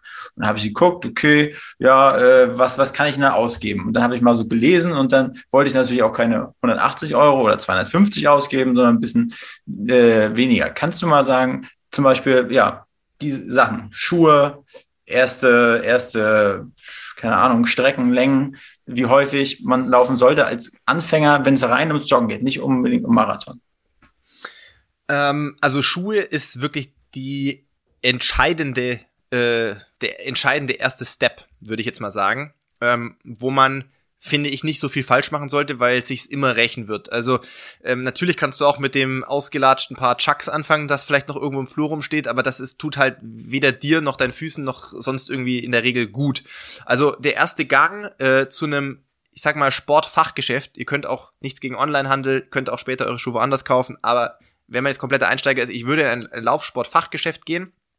Ähm, da gibt's in Berlin bestimmt mehr als genug. Ich überlege gerade, was gibt's denn da noch? Da gibt's äh, hier, wie heißt der? Berliner Laufladen heißt der, glaube ich. Dann gibt's hier mhm. den, den, den Top for Running Store. Da gibt's auch ein cooles Laufband, wo ein, äh, eine entsprechende Fachkraft verschiedene Schuhe ähm, quasi dir zur Verfügung stellt äh, und du auf einem Laufband läufst und dann kann man gucken, wie trittst du auf, also wie knickst du ein und ja. dementsprechend kann man einen Schuh wählen, der das natürlich verhindern soll, mhm. ähm, so dass äh, zumindest mal das Schuhwerk entsprechend ähm, gut ist, dass man da loslegen kann. Loslegen heißt auch nicht dann jetzt sagen, nur weil ich motiviert bin, ich bin jetzt irgendwie fünf Jahre nicht gelaufen, jetzt laufe ich jeden Tag. Das wird auch nicht funktionieren. Ähm, also ich würde sagen, im besten Falle, wenn man jetzt ultra motiviert ist, jeden zweiten Tag am Anfang. Aber das ist schon eher viel. Ja. Dreimal die Woche wäre, glaube ich, okay. Dann kannst du auch mal sagen, ich mache Montag, dann mache ich zwei Tage nichts, dann mache ich wegen mir Donnerstag, dann mache ich wieder zwei Tage nichts und renne noch einmal am Sonntag oder irgendwie mhm. so. Ähm, am Anfang wäre, glaube eine halbe Stunde ganz gut, wenn man das hinbekommt. Äh, wer Ja. das nicht am Stück schafft, ist auch okay. Dann macht man das äh, in Pausen. Von mir aus fünf Mhm. Minuten laufen, eine Minute gehen, fünf Minuten laufen, eine Minute gehen. Wer es am Stück schafft, umso besser. Ähm, und dann würde ich sagen, einfach peu à peu steigern und die Streckenlängen ein bisschen ausbauen. Also ich sag mal, alles bis eine Stunde kann man gut machen, glaube ich, auch noch im Berufsalltag, auch wenn man keinen Marathon laufen will. Ich Mhm. glaube schon, die Ausdauer-Benefits auch für Herz-Kreislauf-System sind halt schon nochmal ein bisschen anders, wenn man 45 bis 60 Minuten rennt, als wenn man 20 bis 30 Minuten rennt, einfach weil das Herz länger erhöht arbeiten muss. Mhm. Deswegen wäre das so, glaube ich, so ein bisschen der Sweet Spot. Und wer sagt, das ist mir auf Dauer zu langweilig, der kann das natürlich auch ein bisschen ähm, strukturieren, indem er zum Beispiel sagt, ich mache halt einmal die Woche einen lockeren Lauf, beispielsweise Montag will ich mich nicht so verausgaben, äh, einfach nur entspannt 45 bis 60 Minuten laufen, so wie wie sich heute mein Körper anfühlt. Ich gucke nicht auf die Uhr. Mittwoch hat man vielleicht auch ein bisschen die Schnauze voll, weil die Arbeitswoche schon äh, ein bisschen ankotzt. Braucht man vielleicht eine Einheit, wo man sich ein bisschen auspowern möchte. Wäre zum Beispiel was, wo man sagt, hey, ich gehe so 10, 15 Minuten locker äh, einlaufen. Dann mache ich einfach zehnmal eine Minute schnell, eine Minute entspannt laufen, so ein bisschen intervallmäßig. Das treibt Mhm. den Puls noch mal ein bisschen höher und ist natürlich ein krasser Fitnessbooster. Und danach noch mal 15 Minuten auslaufen, dann hast du auch schnell 50 Minuten und die Zeit vergeht super schnell. Und dafür dann halt vielleicht am Wochenende, wenn du sagst, ja, geil, Woche ist jetzt rum, Wochenende habe ich ein bisschen mehr Zeit und dann läufst du noch einen Lauf, wo du mal sagst, okay, ich schaffe vielleicht eine Stunde 15 oder sowas. Und dann hast du drei sehr unterschiedliche Laufeinheiten, die äh, abwechslungsreich sind. Für den Wochenendlauf hast du vielleicht noch einen Buddy oder eine Freundin, die mitgeht. Dann Mhm. äh, vergeht die Zeit mit Quatschen eh super schnell. Und, und äh, mit solchen drei Laufeinheiten, also einmal so ein bisschen Cardio-mäßig, so Intervall, einmal ein bisschen was längeres und einmal entspannt, um in die Woche zu starten, fährt man, glaube ich, für die eigene Fitness sehr, sehr gut. Dann äh, habe ich noch eine kurze Frage, die kannst versuchen, so knackig wie möglich zu beantworten. Für unseren TikTok-Kanal will ich die äh, Antwort nehmen. Ähm, was sind die drei häufigsten Fehler, die du bei Amateurläufern siehst? Ähm, zu lang, zu schnell und ähm, zu ehrgeizig.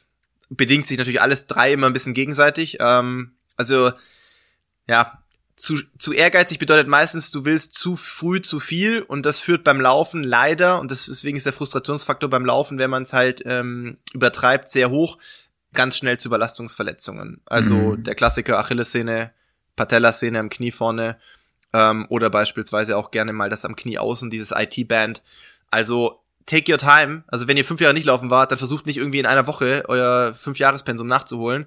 Ähm, Geduld, äh, Durchhaltewillen, schafft vier, sechs Wochen. Schafft, Mhm. versucht vier bis sechs Wochen das zu machen. Ich, ich versichere euch, ich kenne wenig, die nach diesen sechs Wochen sagen, ich fühle mich nicht besser. Naja, Man fühlt sich vitaler, fitter, irgendwie, man- es fehlt einem dann auch fast, wenn man sich nicht irgendwie 30 Minuten dann mal ein, zwei, dreimal die Woche irgendwie draußen bewegen kann. Glaubt mir. und ähm, äh, wir hatten letztes Mal mit Marco Koch gesprochen, Schwimmer, Brustschwimmer. Mhm. Da bin ich gefragt, äh, drei Tipps, mit denen du schneller äh, äh, schwimmen kannst. Und jetzt würde ich gerne von dir drei Tipps haben, mit denen du einfach schneller oder besser ähm, laufen kannst. Bergsprints ist äh, sehr, sehr gut für ähm, Kraft, äh, Oberschenkel und Gesäß und äh, für den richtigen Punch. Also gerne mal, wenn ihr irgendwo lebt, wo es einen Berg um die Ecke gibt, nach eurem 30-minütigen Lauf einfach so 10 mal 100 Meter oder zwei Straßenlaternen oder was auch immer da als, als Benchmark ist, äh, einfach schnell hochsprinten und ganz entspannt runter gehen, vielleicht Mhm. oder sogar traben. Ähm, ich weiß, klingt langweilig, aber äh, wenn wir jetzt bei der Trainingswirtschaft bleiben, Longruns. Longruns heißt nicht wie bei mir 40 Kilometer. Longruns heißt einfach der längste Lauf der Woche. Wenn ihr regelmäßig 40 Minuten lauft, aber es schafft am Wochenende, wenn ihr mehr Zeit habt, beispielsweise einen Lauf mal eine Stunde zu machen oder eine Stunde 10 Minuten. Ich sage jetzt Mhm. noch nicht Tempo. Eure 40 Minuten Läufe werden sich demnächst super easy anfühlen, weil der Körper auch gewohnt ist, dass er einmal ein bisschen länger laufen muss.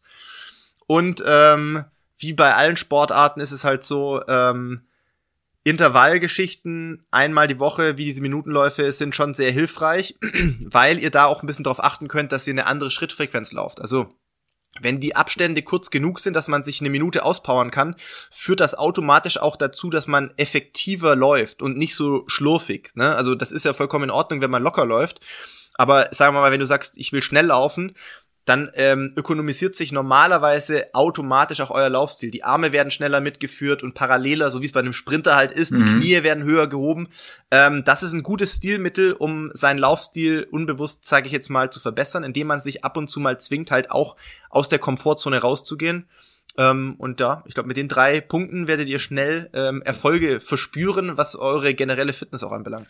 Ich habe mich, als ich mich mit dem Thema beschäftigt habe, habe ich mir Videos auf YouTube angeguckt, hey, wie muss ich mich dann meine Körperhaltung, irgendwie gibt es das Läuferdreieck und dann irgendwie hier oben äh, irgendwie eine Spannung drin haben. Und dann muss ich mich, wenn ich, bevor ich loslaufe, so ein bisschen kippen lassen. Und das ist dann die Laufposition und äh, Vorder- und Mittelfuß nicht auf dem Hacken und so eine Geschichten, das, das habe ich versucht dann so zu, zu machen und ja, ich, ich glaube, meine, ich habe keine X-Beine, aber könntest du das unterstreichen, diese, diese paar Tipps, die ich genannt habe? Die Tipps sind gut, ja. Also ähm, das Schwierige ist, und das kann ich auch nachvollziehen, wenn man versucht, so viel auf einmal ähm, also zu beachten und sich darauf zu konzentrieren, ist natürlich ganz, ganz schwer. Weil man hat natürlich, also ich glaube, jeder Mensch hat so ein bisschen einen eigenen Laufstil. Das ist, ich würde es nicht ganz so weit gehen, das mit dem Fingerabdruck zu vergleichen, aber der prägt sich einfach irgendwie aus, wie, das ist bei jedem ein bisschen anders. Das heißt nicht, dass man das nicht ähm, verändern kann, vielleicht auch verbessern kann, also verbessern im Sinne von einfach ökonomischer vielleicht zu laufen. Ähm, aber da ist es wahrscheinlich dann am Anfang hilfreich, vielleicht zu wissen, was man alles beachten kann, aber sich so pro Lauf Step by Step auf eines äh, zu konzentrieren, weil wie du schon gesagt hast, wenn du dann auf deine Körperlage achtest, dann noch auf die Armhaltung, dann noch, dass man mit dem Vorfuß auftritt, das ist too much, das ist fürs fürs Gehirn, glaube ich, für die Motorik sehr schwer alles auf einmal umzusetzen, aber das kommt dann schon mit der Zeit. Ähm, Gerade wenn man zum Beispiel, wie gesagt, bei so Intervalleinheiten, bei so schnelleren Laufeinheiten ähm, so diese Automatismen ein bisschen mitnimmt. Du kannst nicht schnell laufen, eigentlich ohne dass du ein bisschen mehr deine Knie auch anhebst zum Beispiel. Und du kannst nicht schneller laufen. Also Arme passen sich eigentlich immer auch den der Frequenz der Beine an. Also wenn du deine Arme schneller ziehst, dann bewegen sich auch schneller die Beine. Oder also es geht nicht, dass das asynchron Mhm, ist. mhm. Und ähm, ja, es ist natürlich schwer. Wie gesagt, ja, alles auf einmal ist immer ein bisschen äh, too much wahrscheinlich. Philipp, gibt's noch was, was, was du loswerden wolltest? Jetzt hast du, jetzt hast du die Community da draußen, die dich, die dich hört. Äh, möchtest du noch irgendwas von denen oder soll ich zur letzten Frage fortschreiten? Also ich freue mich natürlich auch über jeden, der bei uns natürlich vorbeischaut. Immer, es ist immer ein bisschen, äh, ich tue mich schwer, immer Eigenwerbung zu machen. Aber für diejenigen, die laufen, äh, interessiert, die, die vielleicht auch laufenmäßig äh, was lernen wollen noch oder so, ähm, freuen wir uns natürlich über jeden, der auch bei uns beim Podcast mal äh, noch mit reinhört. Der ist ein Bestzeit-Podcast, findet ihr überall da, wo es äh, Podcasts gibt. Und ansonsten, ja, wer sonst mehr aus meinem Leben erfahren will, der hat da multiple Möglichkeiten von YouTube, Instagram, Facebook, Twitter, wo man halt heutzutage so ist. Ähm, ja, ich Und sogar noch ein Leute so- Buch. ja, stimmt. Oh, du hast recht. Ich bin ja auch Autor. ähm, Habe ich schon vergessen. Das ist schon zwei Jahre her. Ja. Ähm, wir haben tatsächlich diese Geschichte, worüber ich heute mit euch hier sprechen durfte, auch in großen Teilen auch mal tatsächlich als als Buch rausgebracht. Was äh, gibt's glaube ich auch noch als Hörbuch, wenn ich mich recht erinnere. Das hat ja glaube der Verlag sogar noch vertonen lassen. Mhm. Ähm, die ganzen Geschichten rund um Rio, Trainingslager, auch viele Lauftipps haben wir tatsächlich anhand der Marathonkilometer so Ja. im Buch drin. Ähm, ist auch äh, ja für diejenigen, die gerne lesen, sicherlich was was äh, spannend ist. Wir haben versucht, das relativ übersichtlich zu halten. Ich glaube, es ist jetzt äh, kein kein so Wälzer, den man sich nicht reinziehen kann, Ja. sondern ähm, da sind wir noch unter 300 Seiten. Also ähm, schaut auch gerne da vorbei. Passend äh, zu vielen Dingen in meiner läuferischen ähm, Laufbahn heißt das Buch Laufen am Limit. Und ähm, ja, gibt's glaube ich, in gut sortierten Buchhandlungen oder natürlich im Internet. Philipp, wen würdest du gerne als nächsten Gast bei uns im Podcast hören? Ja, da habe ich äh, echt nochmal überlegen müssen, weil das hat mir Franzi am Anfang gesagt und ich habe es natürlich vergessen. Aber ich habe tatsächlich ähm, bei uns zuletzt einen Gast im Podcast gehabt, der, glaube ich, für euch auch spannend sein kann. Und zwar geht's dann nicht um Laufen oder sowas, sondern ähm, um äh, mentales Training und Umgang mit Challenges etc. Und deswegen würde ich Kaya Schöpf empfehlen, eine Ex- Freeskierin, also auch Mhm. Profisport gewesen, aber ein ganz anderes Feld als ich. Ähm, studierte Psychologin, äh, macht gerade auch noch eine Weiterbildung zu ja tiefergehende psychologische Geschichten, berät viele mit ähm, äh, viele viele Sportler mit Mentalcoaching, war glaube ich für Hoffenheim tätig und so weiter und ist extrem spannend und weil wir zuletzt tatsächlich das Gefühl hatten, oh, da haben bei uns eine Stunde 15 nicht gereicht, um mit ihr alles besprechen zu können, ähm, Ja. weil die auch sehr gut und anschaulich ähm, äh, erzählen kann, kann ich dir Kaya Schöpf äh, natürlich oder euch äh, empfehlen und ähm, die findet du sicherlich auf Instagram, kannst dir gerne einen lieben Gruß von mir ausrichten. Mach ich. Bestimmt gerne auch bei euch äh, in Podcast. Und äh, ja, ist vielleicht sogar auch ab und zu mal in Berlin. Die kommt auch viel rum. Äh, wir sind beide bei den drei Streifen. Äh, insofern sind wir auch immer relativ viel unterwegs und ab und zu auch mal bei gemeinsamen Events. Und ich hätte ja auch noch einen guten Gastvorschlag für euch, der auch sehr Okay. lauf, laufnah ist. Und zwar sind das die beiden Jungs von Hauptstadt Podcast. Ich habe gehört, die laufen immer zur Arbeit. Ist das so? Lauft ihr, lauft ihr? das sind Parallelen, warum nicht? Ja, Philipp, vielen Dank. Ja, klasse. Hat mich äh, gefreut. Vielen Dank für die Einladung. Ich äh, freue mich auch das nächste Mal jetzt schon wieder auf die Hauptstadt. Das wird bei mir äh, nächste Woche, nein, übernächste Woche wird das der Fall sein. Äh, die Woche vorm Berliner Halbmarathon werde ich mal wieder in Berlin sein und freue mich da schon sehr drauf. Insofern, ähm, ja, freue mich auf die die Runden, die ich äh, äh, im, im Tiergarten und äh, ja wahrscheinlich auch im Grunewald wieder drehen kann. Na dann, falls, äh, falls man sich mal äh, über den Weg läuft in Berlin oder falls du mal in Berlin bist und äh, ein, ein alkoholfreies Bier trinken darfst oder auch mit Prozenten, dann Kann ich äh, Erdinger empfehlen? würden, würde, würde Erik und ich mich sehr freuen, wenn wir, wenn wir uns mal äh, treffen würden. Ja, klasse, super gerne. Ne? Also Philipp, mach's gut, vielen Dank für deine Zeit, ja? Danke euch. Diese Folge wurde produziert von NextGen Media, deiner Full-Service-Marketing-Agentur aus Berlin.